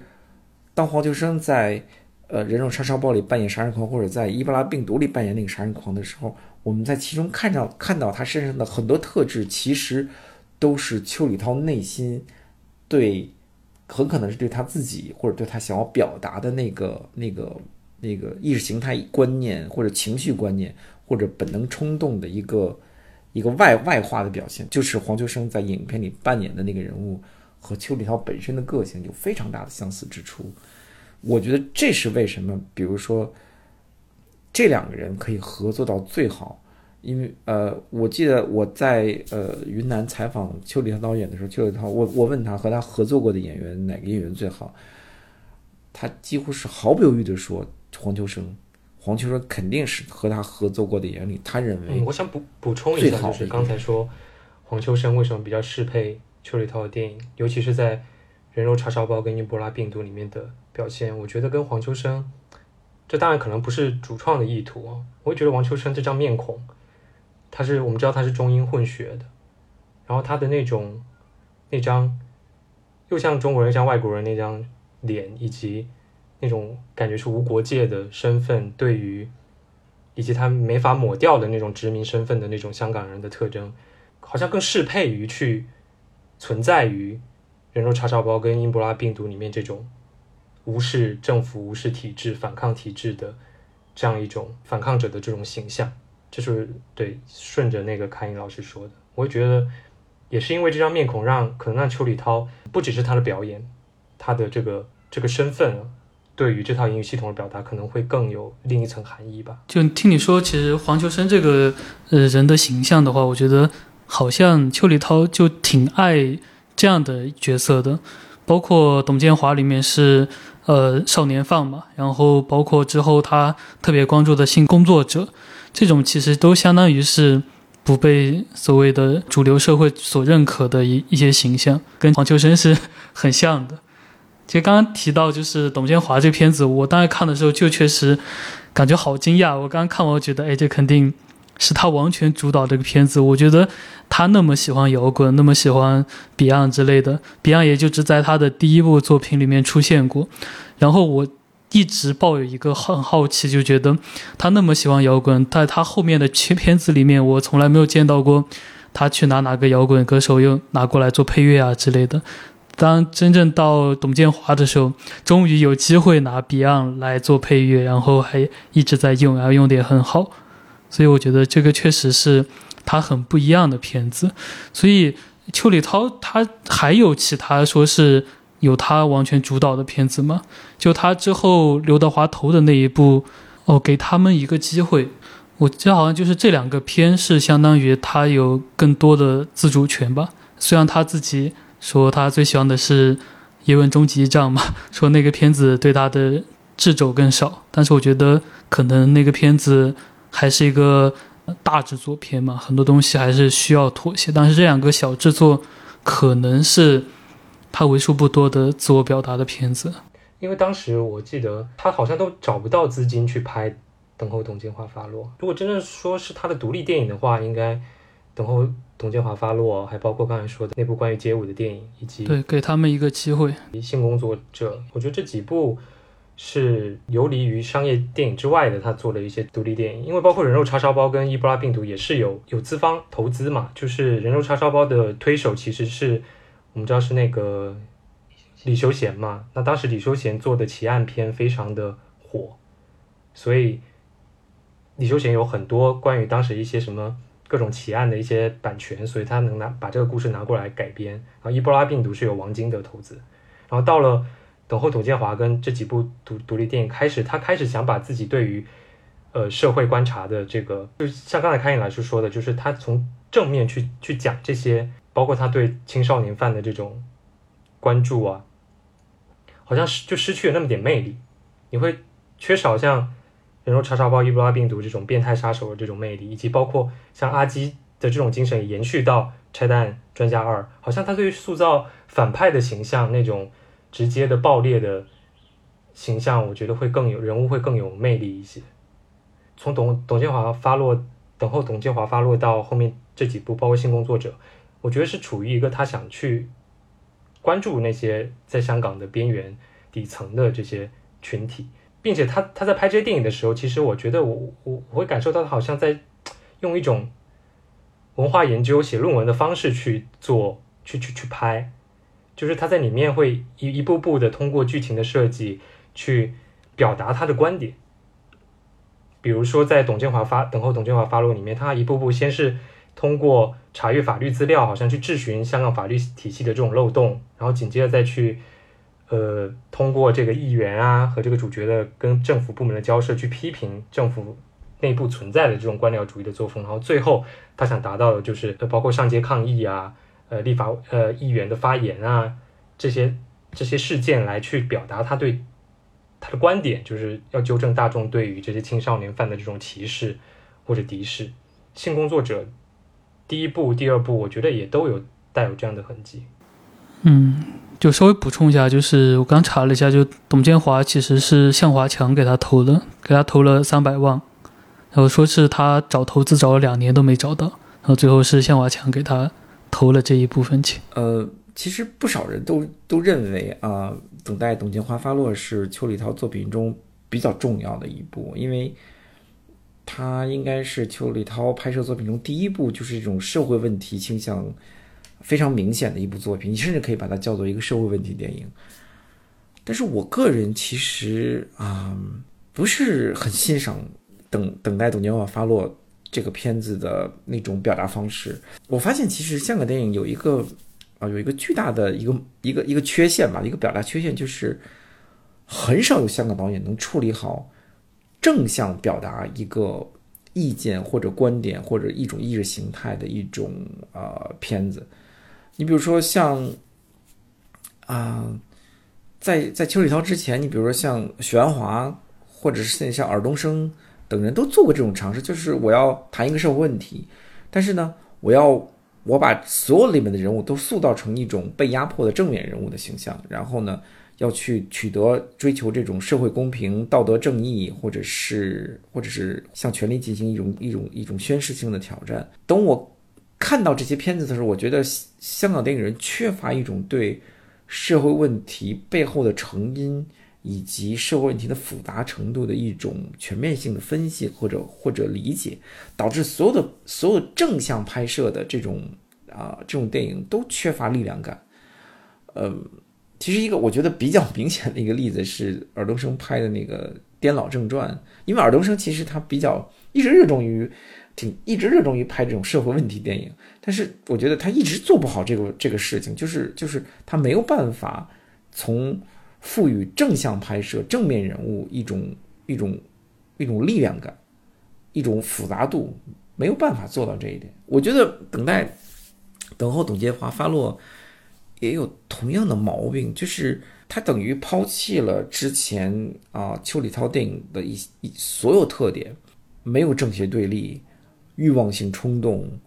和爆发式的这种反社会力量，在《等候董监发发乐》这种片子里都不存在。他变得非常的，他塑造了一系列的，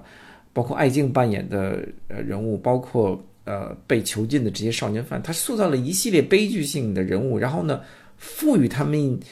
呃，一些正向的价值，然后去向向港英政府、向向向社会政治制度讨回公义。我觉得整个这个片子，因为这种正向的口吻，所以他它碎裂成了几不同的片段，然后也无法凑成一个整体。背后核心的原因是对造成社会问题的深刻的的原因和它的。和他解决问题的复杂程度缺乏一种有机的认知吧，所以整个这个片子实际上是一种呈现一种散乱，然后缺乏力量感的状态。我觉得，我觉得这个片子是是邱礼涛作品当中最被过过誉的一部吧。七八年以后，当呃邱礼涛开始拍呃性工作者十日谈的时候，我觉得他就他他自己也意识到这一点，就是当你看性工作性工性工作者十日谈的时候。其实里面的人物的个性就变得丰富了很多，就不再会是那种啊被压迫啊或者受欺压。这里面的人物，他的他的言行，或者是他的价值观，或者他对利益的诉求，就表达的非常明显，让人让人一下看到这些人物的复杂程度。我觉得，我觉得本身这个片子拍摄的时候，尽管这个片子我我我如果我没记错，它是根据一个它的起源其实是应该是香港大学呃某位某一个博。呃，某一个硕士生写的一篇关于，呃，性工作者的这么一篇硕士论文。当他把这篇硕士论文转换成影像的时候，电影影像的时候，变成一个剧情片的时候，人物的复杂度和人物之间的这种利益关系的纠葛，或者这种情绪互相之释放，都变得挺丰富。所以，性工作者十日谈，包括后面的续集，我都觉得要比等候董董建华发落要要丰富很多，要现实很多。而且，其实其实当。当你创造出人物之间这种模棱两可的这种道德复杂性，或者他们之间利益纠葛、商业性也有，所以，所以其实尽管《性工作者十日谈》或者和他的续集，其实是有一定的啊观众缘的，就是在观众当中是是是有一定的口碑的，就远比比如说等候董建华发落那种正向的说教的，或者是这种抗议式的这种口吻要要贴近观众很多。包括他后面的厨技嘛，然后说是他之前是想想做调查记者嘛，然后也最后也是以调查记者的一个角色去带入了厨技这个片子，感觉也是像是性工性工作者桑巴，但那部就就更商业一些吧，感觉就比起前两部来说，有任达华也算比较大牌。其实我特别好奇的就有一段时间，就是他在董建华之后吧，然后在十日谈之前，其实他拍了。蛮多的所谓的浪片吧，好像也没有特别多的表达。就这段期间，他是不是忽然迷失了一样？就差不多零二到零零七零八这个阶段。其实确实是在整个呃二零零零年代啊，因为香港电影整体工业的这个拍摄数量和它整体工业的这种经济状况，其实每况愈下，所以所以邱礼涛又不像其他的这种导演在。呃，在二零零年代，其实有很多香港导演从二零零一年、二零二年开始就开始北上，去去挣钱去了。可能不是在电影剧组里，但是在电视剧啊，你看你在那时候在横店，在电电视剧组里，经常看到很多香港导演和编剧在那儿在那儿干活。但是邱礼涛跟他们不一样，就是邱礼涛在很大程度上坚守着香港本土。那么在这种情况下，整个大环境，就整个电影工业的大环境每况愈下情况下。所以他可能不得不拍一些，比如说像我刚才说的这种快消品，然后呢，符合观众的、迎合观众的某一某一个口味。我觉得这也是比较正常的一边正常的表现吧。但是，呃，在这期间，其实他还是拍了一些挺有意思的片子，比如说我我觉得挺有意思的片子，比如说《七号差馆》，就是那个许志安扮演警察，他可以看到他经历了一些事故，他可以看到鬼，然后最后非常突兀的一个结局就是就是李丽珍作为女主角被。被被被集装箱给压死，我觉得这个这个这个结局真的是哎挺有意思。然后七号差馆，比如说黑白道拍的也挺好，就张家辉演的黑白道也也是，就是其实口吻相当严肃的一部警匪片。然后其实再早，比如说九七年或是九十年代末吧，应该拍摄的那个夺舍也是很有意思的一个片子，就是人的躯壳互相转换，在在在在在临界之间互相转换。这个这个题示题材也很有意思。其实我要是由毒舍，其实我可以说一下，比如说邱礼涛从九七年开始拍了一套挺有名的一套恐怖片嘛。刚刚刚才大家谈到的这套恐怖片就是《阴阴阳路》。呃，《阴阳路》拍了很多集，就是大家都很奇怪，为什么啊？为什么为什么这套恐怖片能拍这么多？我觉得《阴阳路》有一个很有意思的一个特点，它的主题，起码邱礼涛拍的这六集片子里有一个有一个挺有意思的一个主题，就是里面所有的人物都是徘徊在阴阳之间的，呃，抉择的，处在一种临界状态的人物。就这个在所谓的鬼片里头，人物处在这种状态下的人物，一一一连拍六集，里面所有的人物都处在一种这样的状态下的。呃，影片其实，在在香港电影史上其实也不太多见。那么邱礼涛一连拍六集，你可以你可以很明显的意识到，他在这套我们称之为可能相对比较低俗或者是粗制滥造的这种这种恐怖片里或者鬼片里面，悄悄地渗透进了他自己的一种隐语表达系统，就是就是通过人物。在阴阳两界相邻的状态下，永久徘徊的那么一个，那么那么一个状态，去表达一些可能观众能够体会到的隐喻，像隐喻或者是隐语隐语。那么，我觉得这套这套片子之所以这么成功，我觉得从邱礼涛的角度来看，他设置的这个人物的状态很重要。嗯。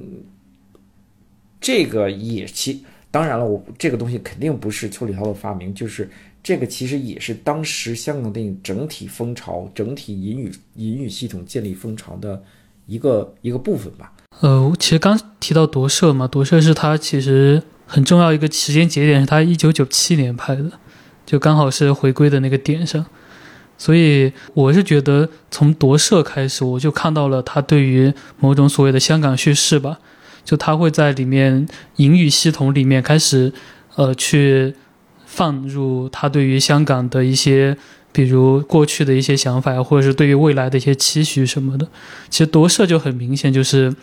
通过夺舍的这一个行为，然后赋予了他对我我看的时候，我觉得他当时是对香港有很大的期望的。他觉得是回归之后有可能是一个正向的一个反馈，能解决香港现在遗留下来的很多问题。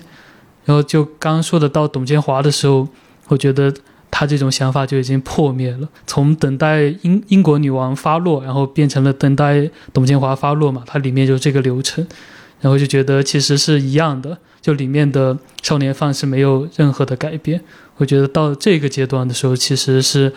他就开始对于回归这个事情变得失望了。我我紧接着说夺舍吧，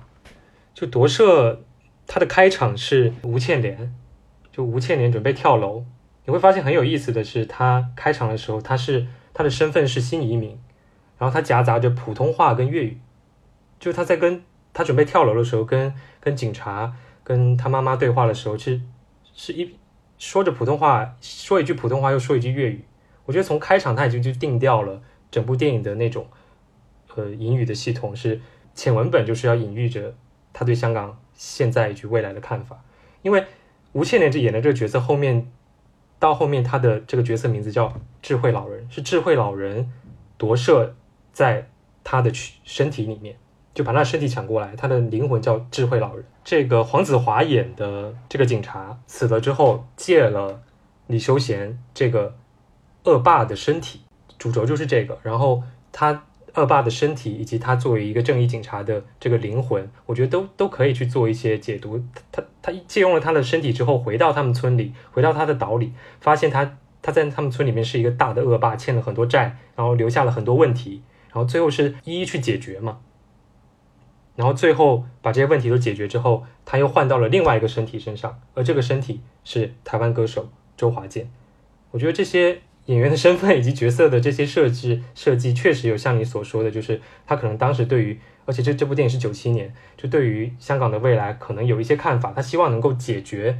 呃，港英政府留下了留留下留下的一些社会的一些弊病吧。然后最后他又期许了另外一种一一种想象，这种夺舍其实也是夺取身体，一个身体里面住着另外一个灵魂，跟那个政策其实也可以都对应上。请你爱我请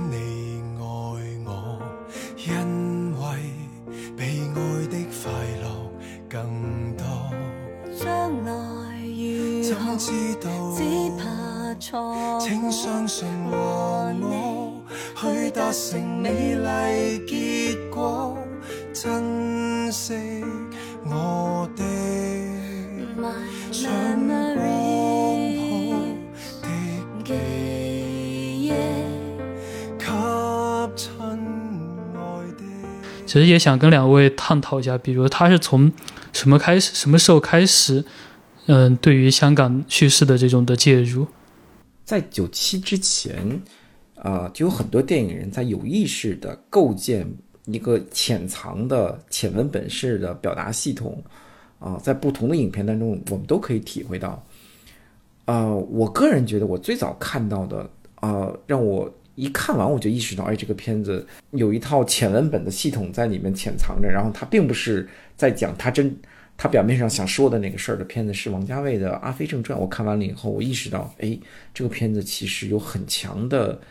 呃，隐喻包含在外在的这个，嗯，我们张国荣演的这阿飞的故事之之内，它有一个很长的、很强的一个、一个、一个影射性的一个一个表达存在。我们其实，在分析王家卫的时候，都都疏于说到这点。其实王家卫很擅长做这个事儿，呃，比如说前两年我。我我在加拿大这边，我们加拿大这边我们呃做了一个王家卫的回顾展，然后我去看那个，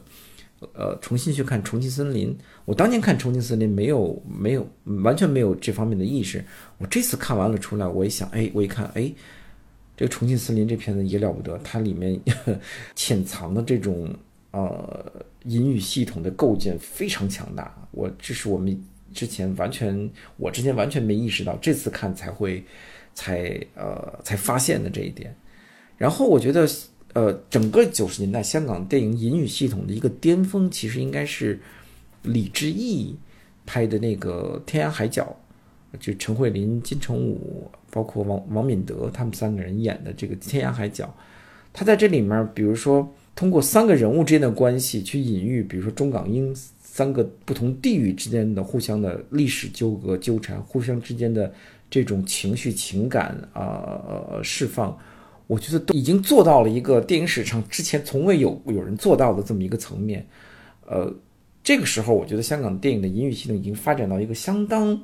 不简单的层面了。所以从这个角度来说，当我回看到比如说像《夺舍》这样的影片，我的看法是这样的，就是说，当香港电影拍到九七年的时候，其实观众已经有意识的去。接收，甚至是去寻找。我说的是香港本地观众，有意识的去接收、去寻找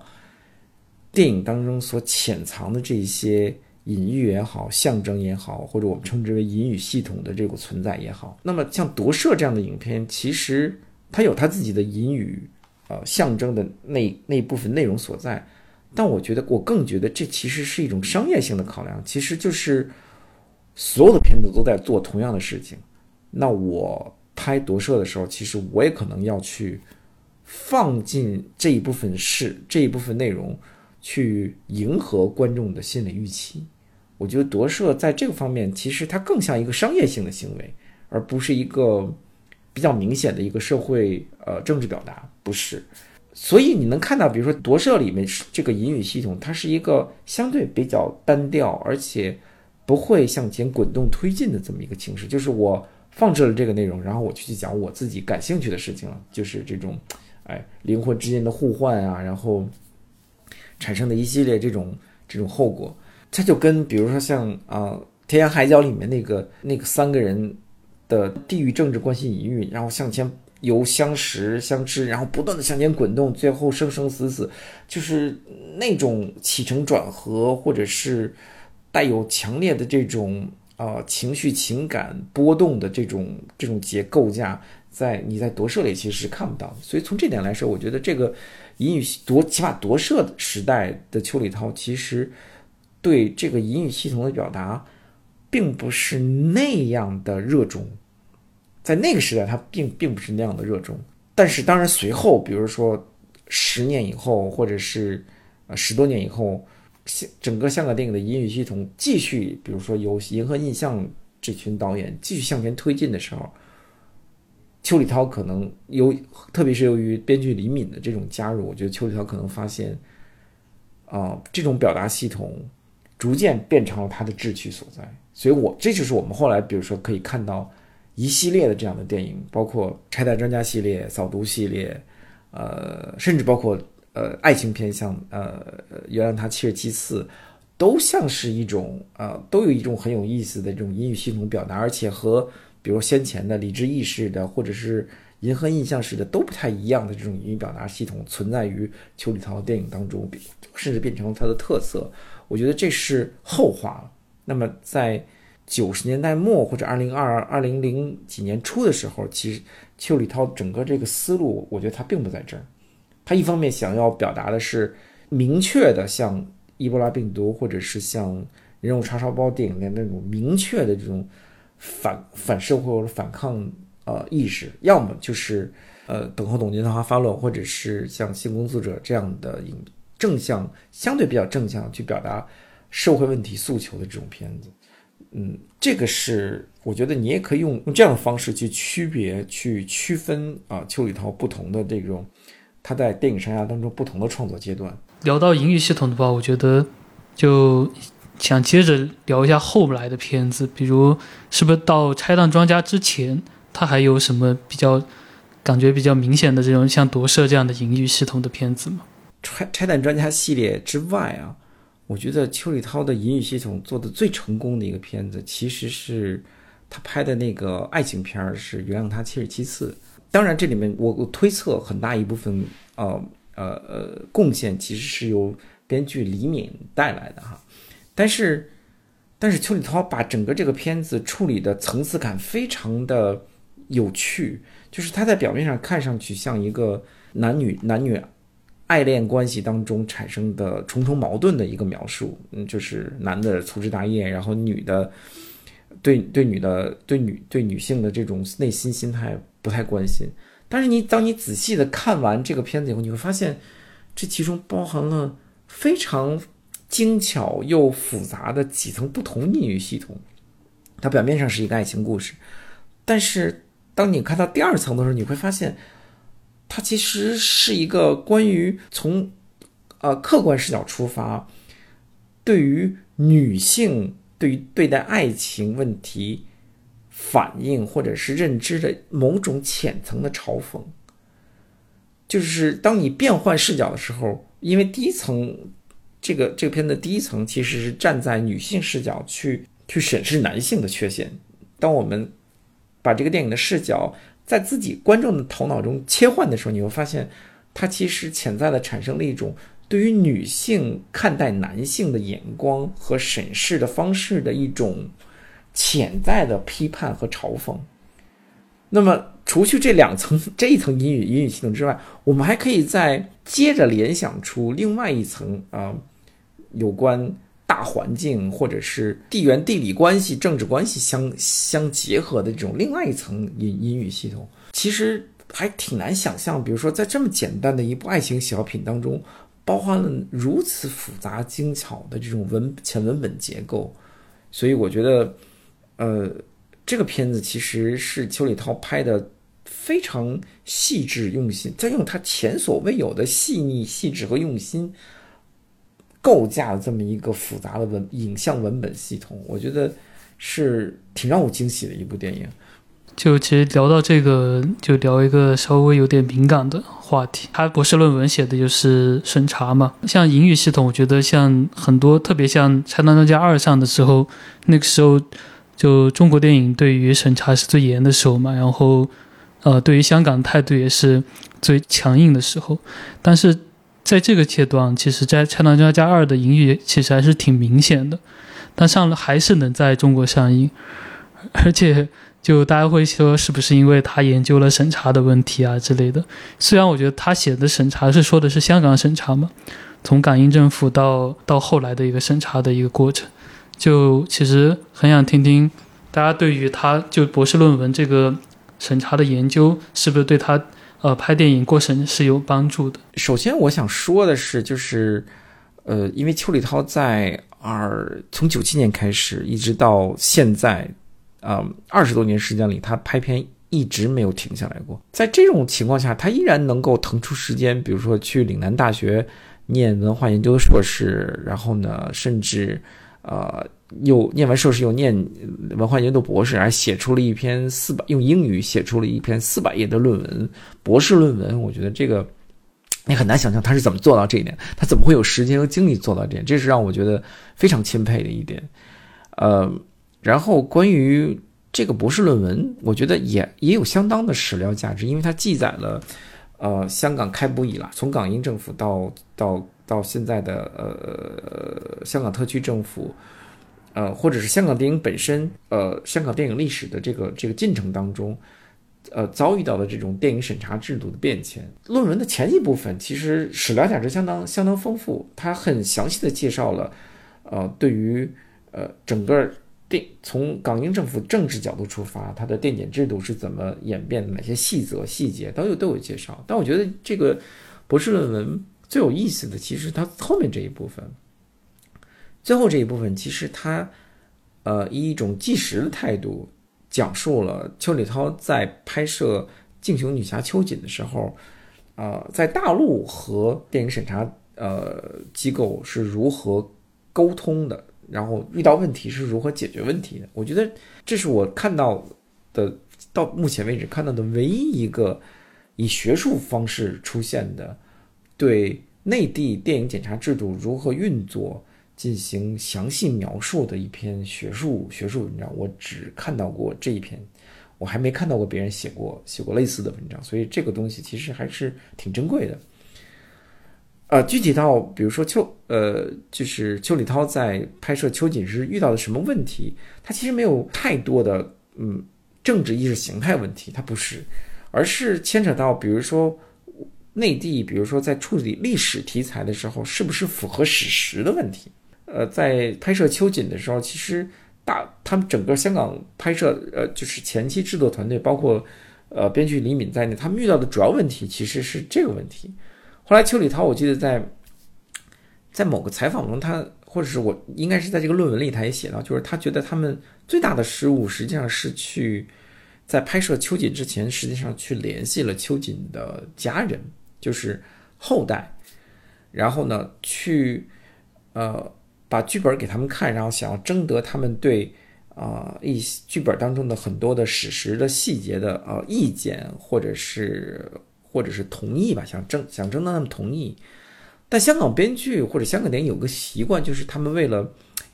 呃制造影片的效果，会经常的去修改一些历史史实，或者是呃历史事件的原委，去符合整个影片的整体架构的呃叙事的需要。但是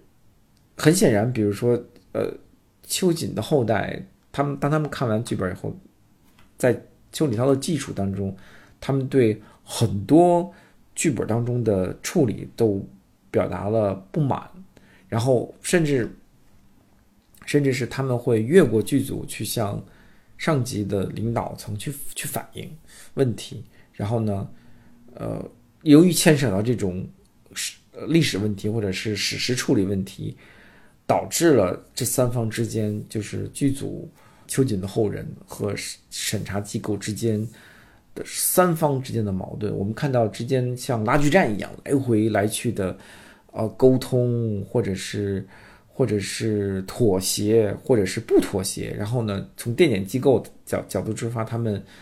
花了很大精力去解决问题，但有时候也也不解决这个问题，所以所以所以整体上这篇论文其实记载了，就是对于一个微观的。拍摄问题，啊，整个电影检查制度它是如何围绕着这个问题进行一种微观的运作的？我觉得，我觉得这个是一种从学术角度看是一种很有价值的一个记录，然后让我们让外人让我们不了解这个这个电检制度或者是这种行政制度运作的人，可以很清晰的呃看到或者理解其中的内在的运作逻辑。我觉得这个是非常珍贵的。而且，他也记述了一种一种状态，就是由啊，因为邱礼涛在拍摄《敬敬雄女女侠》秋瑾的时候，实际上是刚刚北上到大陆来和进行合拍片，他也记述了这些完全不熟悉内地呃运作机制的人呃的电影人是是如何在摸爬滚打，或者是。呃，遇到似乎完全无法解决问题的时候，是如何想出办法去规避问题、规避矛盾，然后去去想方设法解决呃棘手问题的这么一个努力的尝试？我觉得整体上最后一章其实是这个这个这个博士论文嗯最有价值也是最有趣的部分。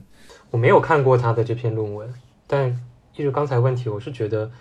也是因为他写了。关于香港电检制度的论这个审查的这个论文，之前看到个采访说，他好像会，比如说内地的政府有一些相关的白皮书下来的时候，他会拿起来看，他会研究的。这些年来合拍片的一些经验跟审查这个机构的一些交涉，我觉得他越来越懂得能够避开什么，而且好像也把他的这套我们刚才所说这些营运系统，好像磨练的更成熟、更更隐化、更能躲开红线。虽然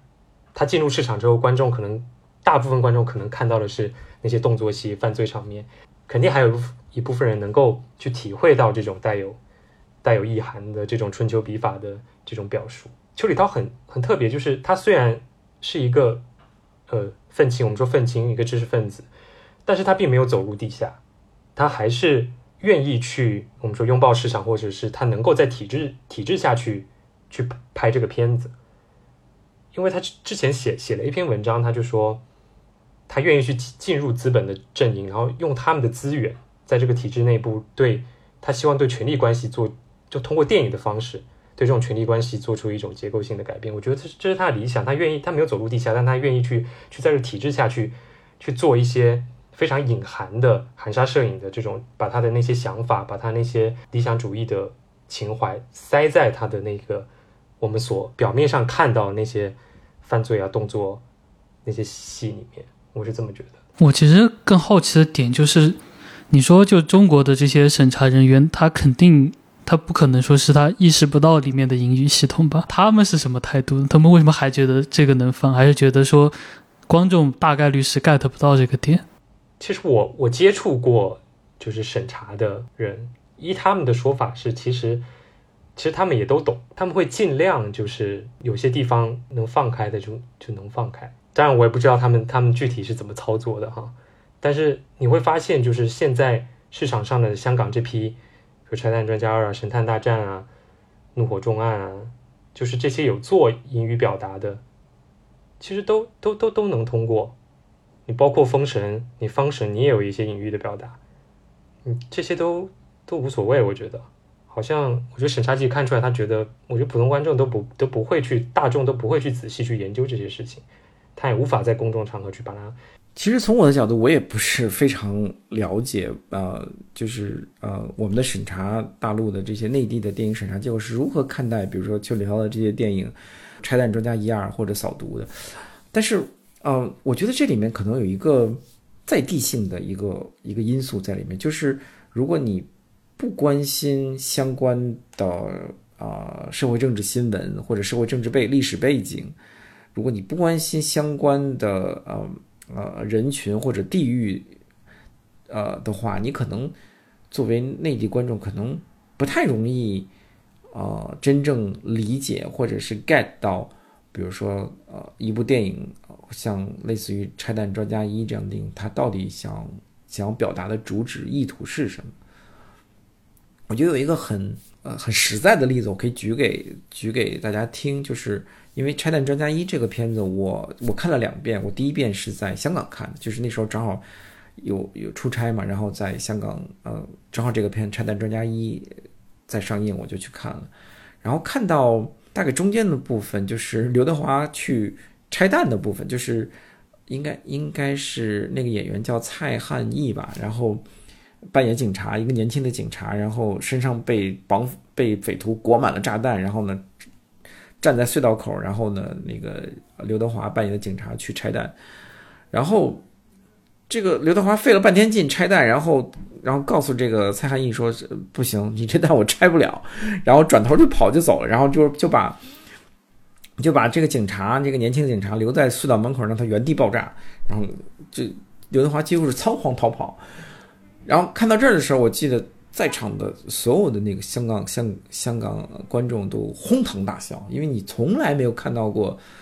反正我是我也没看到过，在 在一个警匪片儿，然后警察是英雄的这个片子里，然后呢，警察在一个关键场合落荒而逃，我从来没见过。我我还我当时还想，我这电影怎么能这么拍？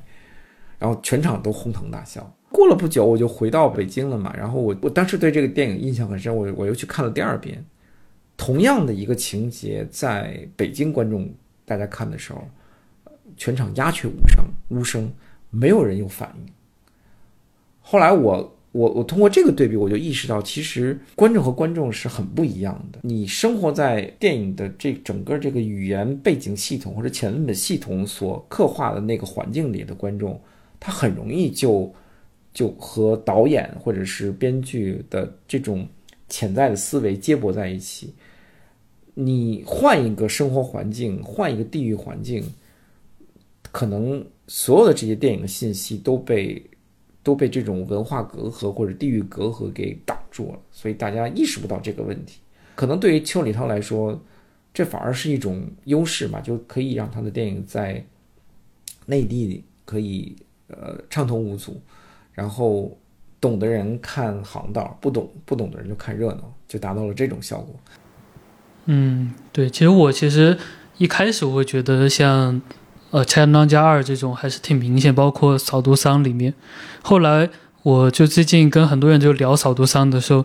我发现其实大部分我我认识的都做文化行业的人啊，都是，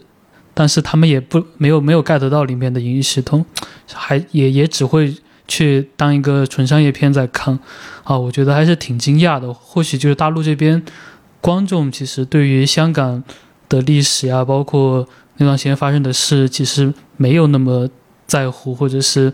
不会非要去究根问底的一个状态，可能是这种。所以我觉得我后来就慢慢理解了这片为什么能过审，就确实观众 大家很多时候是 get 不到的。嗯，我觉得也挺好的吧。嗯，其实因为这两天刚好娄烨的那个《梦的背后》的纪录片。上线了嘛？然后其实在国内这边还是呃蛮大的震动的。他在娄烨在里面谈了很多审查的问题，就忽然想想想一想，就觉得其实就是在地性的问题啊，就是他拍的贤村贤村的那些问题，包括什么拆迁啊什么的，就是普通观众也会去关注拆迁呀，对吧？他他是能 get 到的，但香港的他就 get 不到，可能。对，我觉得在地性确实是个很重要的问题。刚刚其实一直提到的邱礼涛对摇滚的热爱这件事情，就他对摇滚到底是个什么态度呢？就我们其实只知道他对 Beyond 呀，包括对中国的摇滚，呃，觉得终于有了一个代表中国的摇滚吧，相当于就摩摩羯桑岩他们，他的热爱程度到底是到什么程度呢？我觉得这这点也可以聊聊看。我对邱礼涛呃与摇滚乐之间的关系其实不是那样了解，但是我只知道他呃曾经非常喜欢弹吉他，热衷于弹吉他，然后还想组乐队，然后但是你从他为魔岩三杰拍的那个纪录片里，你能看出他对摇滚乐的这种很真挚的热情，对对于摇滚乐手很真挚的这种激情的崇拜程度，我觉得我觉得这个是。呃，在在同在他同辈的其他香港导演里，其实也不太常见。嗯，从另一个角度来说，我觉得，尽管我们不太能看到，比如说呃，或者听到，比如说他在他的片子里用采用大量的摇滚乐，但是我觉得从他后期的很多作品，尤其是比如说从《拆弹专家》开始，你能感到。整个影片的这个剪辑的这个节奏、速率和画面的切换的这种镜头切换的这种角度，内含着一种跟摇滚乐非常相似的节奏感。换句话说，你可能只有对硬核摇滚乐，比如说 hardcore rock，或者是金属音乐，或者是朋克音乐，非它内内在的节奏非常熟悉的情况下，你才能在头脑里依据这种节奏。去组织相应的画面结构、画面节奏、剪辑节奏，所以我们才能在银幕上看到像比如说《拆弹专家一》《扫毒二》，或者是《拆弹专家二》这样那种那种滚动式的，呃呃，内在包含着激情迸发式的那种那种那种音乐节奏视觉化。我觉得这点反而是。可能是呃音乐或者是摇滚乐对邱礼涛最大的影响的体现。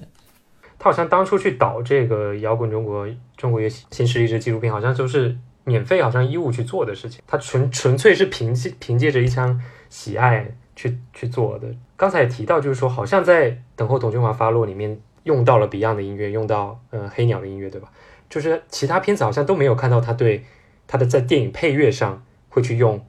摇滚乐或者或者有特别风格化的体现，他风格的一些音乐的使用，嗯，好像他对音乐配乐、音乐设计好像没有特别多的想法，就是抒情的时候就用抒情的音乐，然后呃动作场面时候就用激烈的，就用的很常规，就是他好像没有把他喜爱摇滚乐这个事情，把它直接的放到电影里面，而且他也没有似乎也没有拍过关于摇滚乐的电影。好像都在创作上没有触碰这一块，而且开英老师说到这点，其实我也蛮赞同。可能是因为他喜欢这种硬核摇滚乐，然后他在拍那些动作场面那种爆裂程度会很，就相比其他会变得更更极致。我觉得，嗯，是我其实觉得刚不是说到他们在其他片子里面没有用所谓的他喜欢的摇滚东西的配乐，我觉得可能就刚提到说他就特别敬业吧，他的职业导演的身份他真的把握的特别好，他就真的不 care。就是用这种很形式的方法去标榜自己，而且我觉得有个小彩蛋吧，我觉得还是很有意思，就是在董建华这片子的开头，就他们去游行的时候，镜头一闪过，你会发现邱礼涛弹着吉他在旁边站着，然后就在游行的队伍里面。哦，我觉得那一刻还是让我很很有意思的一点，就感觉是让我看到了就是真实的。如果是不拍电影的邱礼涛去参加游行、参加呃罢工的邱礼涛是个什么样子？穿着一个黑色 T 恤，可能也是印着一个某个摇滚乐队的名字，然后在那弹吉他为其他的助威。我觉得这里还挺有意思的。然后，嗯，我觉得，呃，刚刚说到他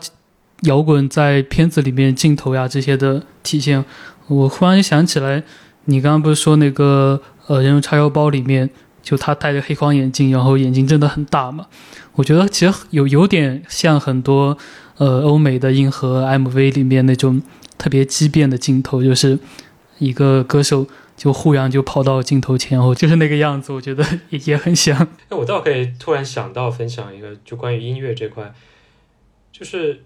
他在最近的在香港媒体有采访他，就是说他他最想拍哪部片子嘛。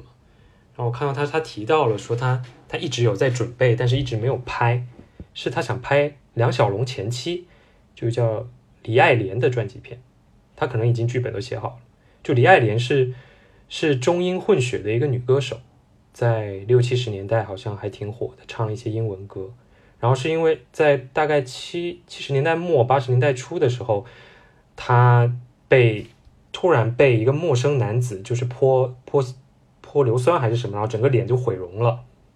然后就离开了香港乐团。然后当时就引起一些纷争，就是有质疑是不是梁小龙做的啊，或者是有一些什么什么事情。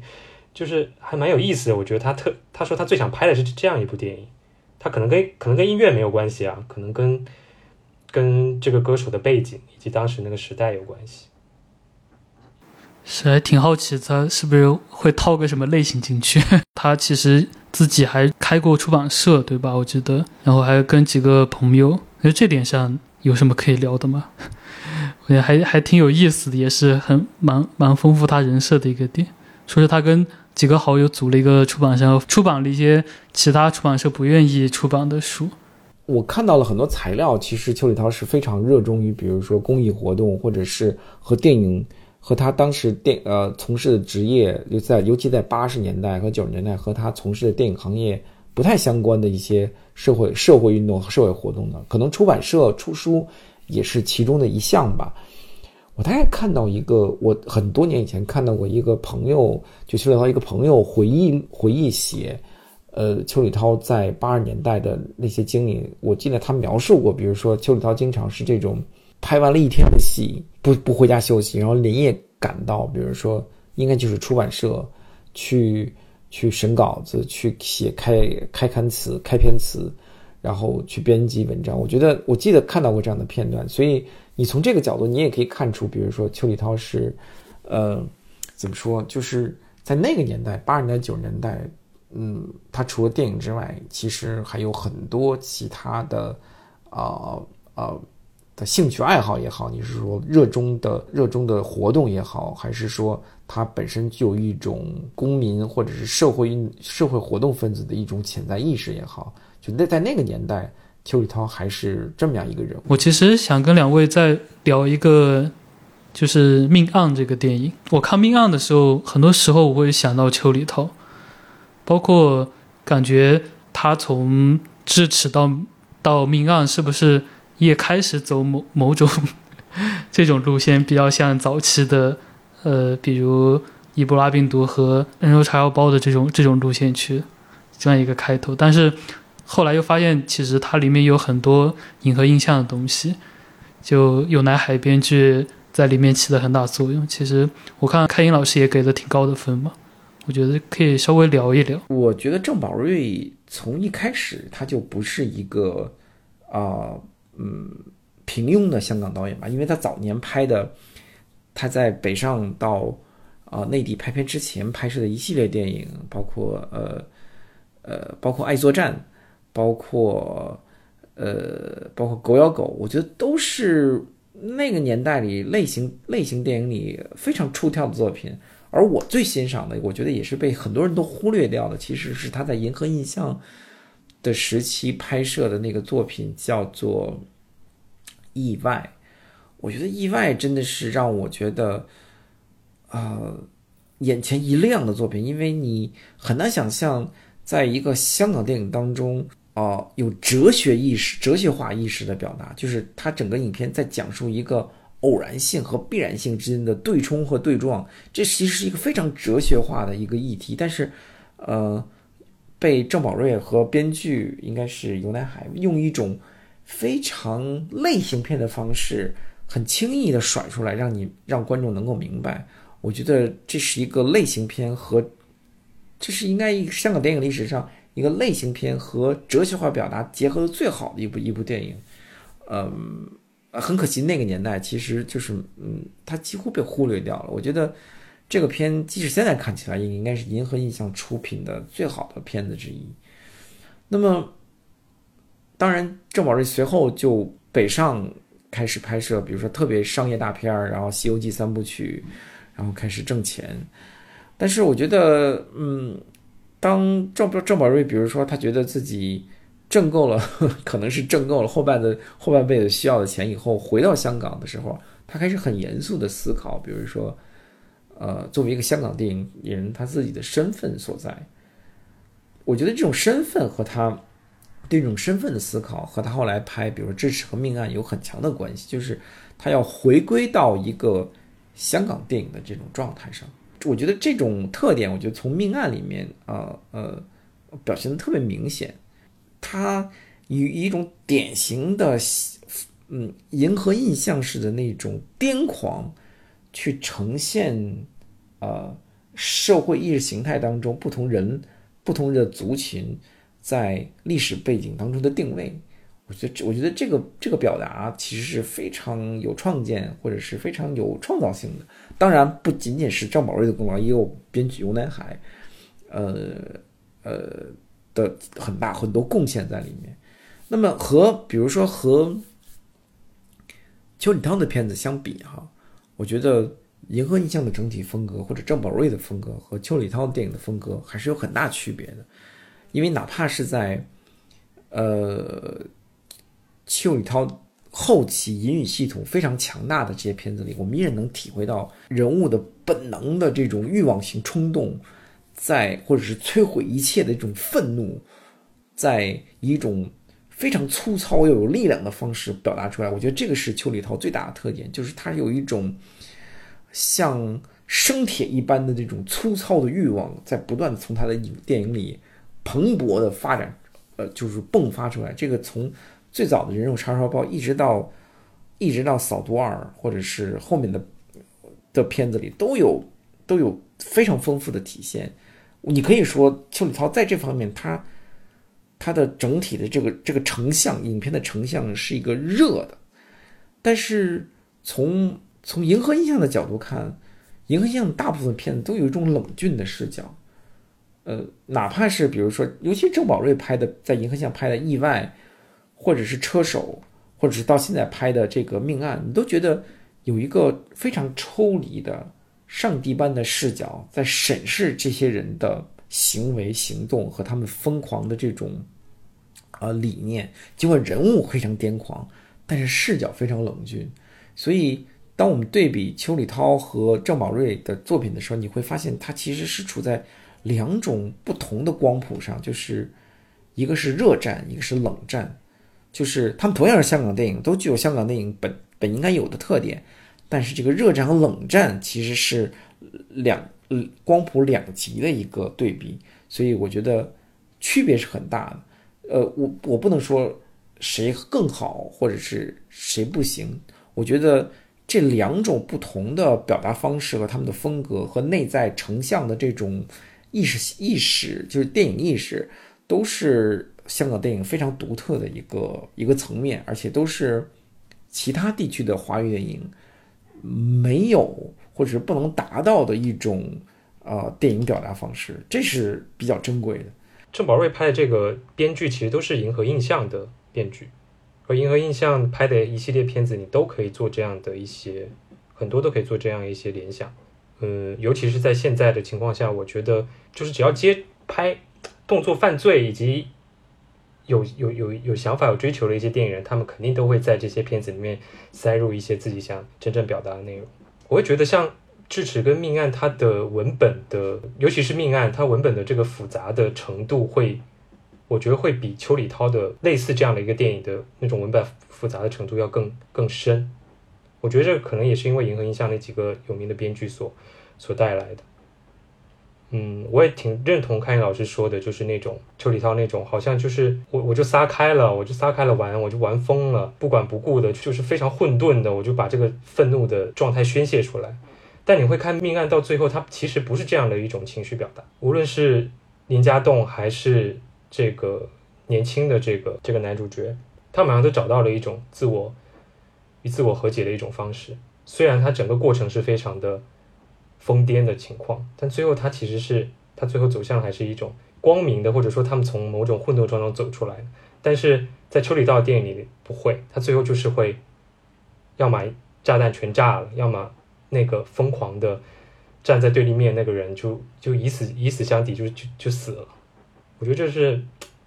他们思路的不同吧。像林家栋的风和伊波拉病毒里黄秋生的风就很不一样。我觉得林家栋的风其实就更像是神探或者神探大战的那种，他是在脑子里给你疯了之后给你创造很多灵感出来。但是感觉像黄秋生的那种疯是就是是疯在肉体上，就没有脑子，就完全是呃凭着肉体的直觉去做事情。我觉得这两个可能也是一个是 一个冷一个热的一个原因。我觉得还是挺有意思的。我看我们要不最后一个问题就结束吧，就是大家可以分享一下自己最喜欢的一部邱礼涛的电影，或者是最想推荐给大家的一个吧。有那么几部，很难说这些电影谁更哪个更好哈。首先我，嗯，我非常喜欢呃呃呃埃博拉病毒，因为埃博拉病毒真的是邱礼涛拍摄的所有 B 级片里，我觉得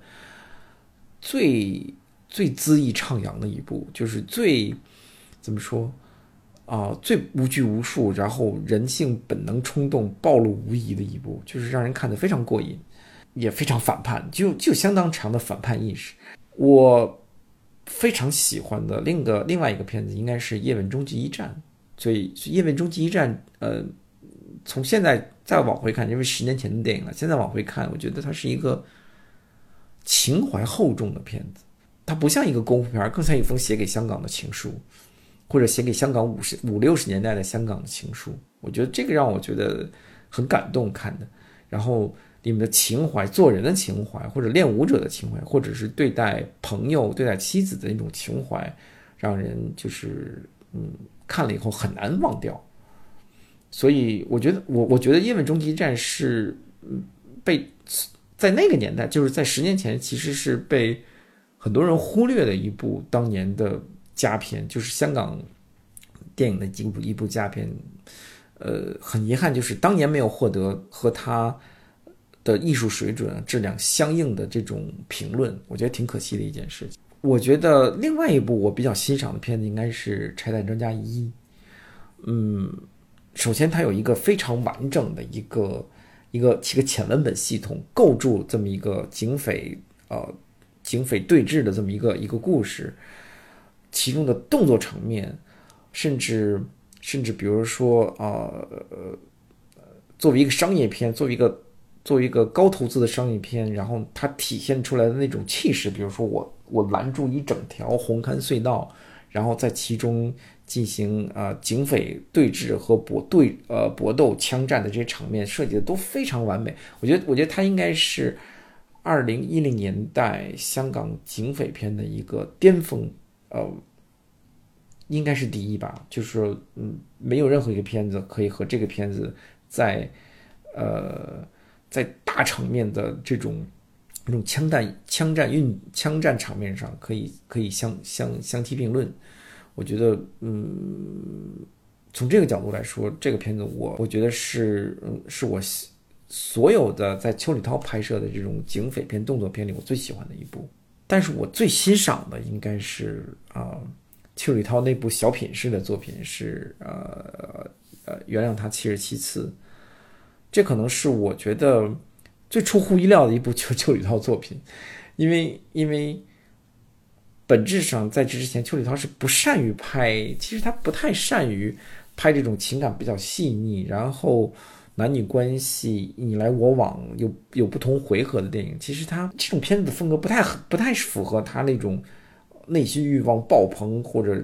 嗯特别善于展展现生命冲动的那种。那种那种那种电影人状态、导演状态，但我觉得出人意料的是，这个片子拍的非常的流畅、顺畅、细腻和细致，完全不沉闷，而且起承转合啊，包括剧情的翻转都非常的有意思。而且这个片子里有邱礼涛所有电影当中最精巧完整的一套音域系统，它可以，它导，它可以让。不同的观众，你不同的观众从不同的角度看这个片子，可以得到不同的答案，像万花筒一样。我觉得这个，这是在邱礼涛其他所有电影里我都没有看到过的一个一个效果，所以我最欣赏这个电影。我倒没有最喜欢，但是我我挺喜欢叶叶问终极一战的。邱礼涛其实你说跟风也好，或者是拍了一些跟其他片子可能成功的片子，包括叶问，包括像无间道，无间道之后他拍的黑白道，我觉得还有像他也拍过古惑仔，然后你会发现他会用不同的角度去把一个雷同的题材翻出新的一些样目，他他总能找到一些新的切入的点，然后让让一个雷同的题材有。焕发新的生命力。然后，嗯，终极战已经讲过了。呃，我觉得可以可以推荐下被我我觉得有被大众低估的电影是《黑白道》。就虽然它很明显，它用新的角度去解构这种港产的警匪卧底片，但是我觉得如果你在去看完这个片之后，你会更好的，可能你之前没有 get 到那个邱礼涛的英语系统，但是你看完这个片之后，你会更能理解他现在拍的这些片子到底在想想说什么。因为这个片子。他很直白，就是讲了一个在匪徒那边卧底了八年的一个警察完成了任务。他完全跟呃《无间道》不一样，就是一个一个一个已经完成一个已经完成卧底任务的警察回归到警队，却迷失了自己的身份。就是警队好像也对他有有有质疑、有疑虑，因为他他之前在那待了八年嘛，但是他又回不到这个匪徒那边去。所以他夹在中间，他完全迷失了自己，完全不知道自己该归属于哪里，就很很记得那个张家辉演绎的这个警察，他的脸上有一道疤，这个疤好像像一滴泪痕一样在他的脸上。就是那个片子，邱礼涛处理的非常的忧伤，整个片子是一种很忧伤的基调在拍的。然后我也觉得这个片子到最后其实是好像要告诉香港人一个答案，就到最后这个张家辉在楼上去。抓着那个曾国祥演的一个匪徒的一个小弟，质问他为什么要陷害他的时候，就那个场面，就好像邱礼涛给大家给这个人也给香港人一个解方，就是说，我记得那个黄秋生是演他的同事嘛，那当时那个曾国祥就是已经快坠楼了，然后张家辉抓着他，然后呃黄秋生跟他说，我现在往下看觉得你很想把他扔下去，但是如果大家从下面看，觉得你是在救他的。就是说，他觉得面对一个身份的迷茫，就是即便你是受到体制内就警方的质疑，或者你回不到过去的生活，但是你就好像讲道理一样，就是你最后要做好自己的本分，就没有人会陷害你。最后给了答案，但是最后这个人还是牺牲了。从这个片子的表达，很明显表达，你可以更好的去理解现在邱礼涛在拍这些警匪片，尤其是港产、香港本讲香港本土警匪片，他想做的一些表达，我觉得可以重新回到这个片子去做一个。重新的去回顾跟发现，说起来就是他跟叶问也很像呀，就是叶问是打腻了之后怎么能不打嘛？然后跟这个其实也有很多异曲同工的地方。我自己最喜欢的其实就是《拆弹专家二》吧，倒不是因为这部有多好，因为我重看之后确实最喜欢的也是叶问，但是呃，《拆弹专家二》是我算是我真正想要去了解他，看完之后想要去真正的去重看他的片子。然后再去重新了解这个人的一个片子，可能是我入门的一个片吧，所以感觉对《拆弹专家二》是有很大情感在里面。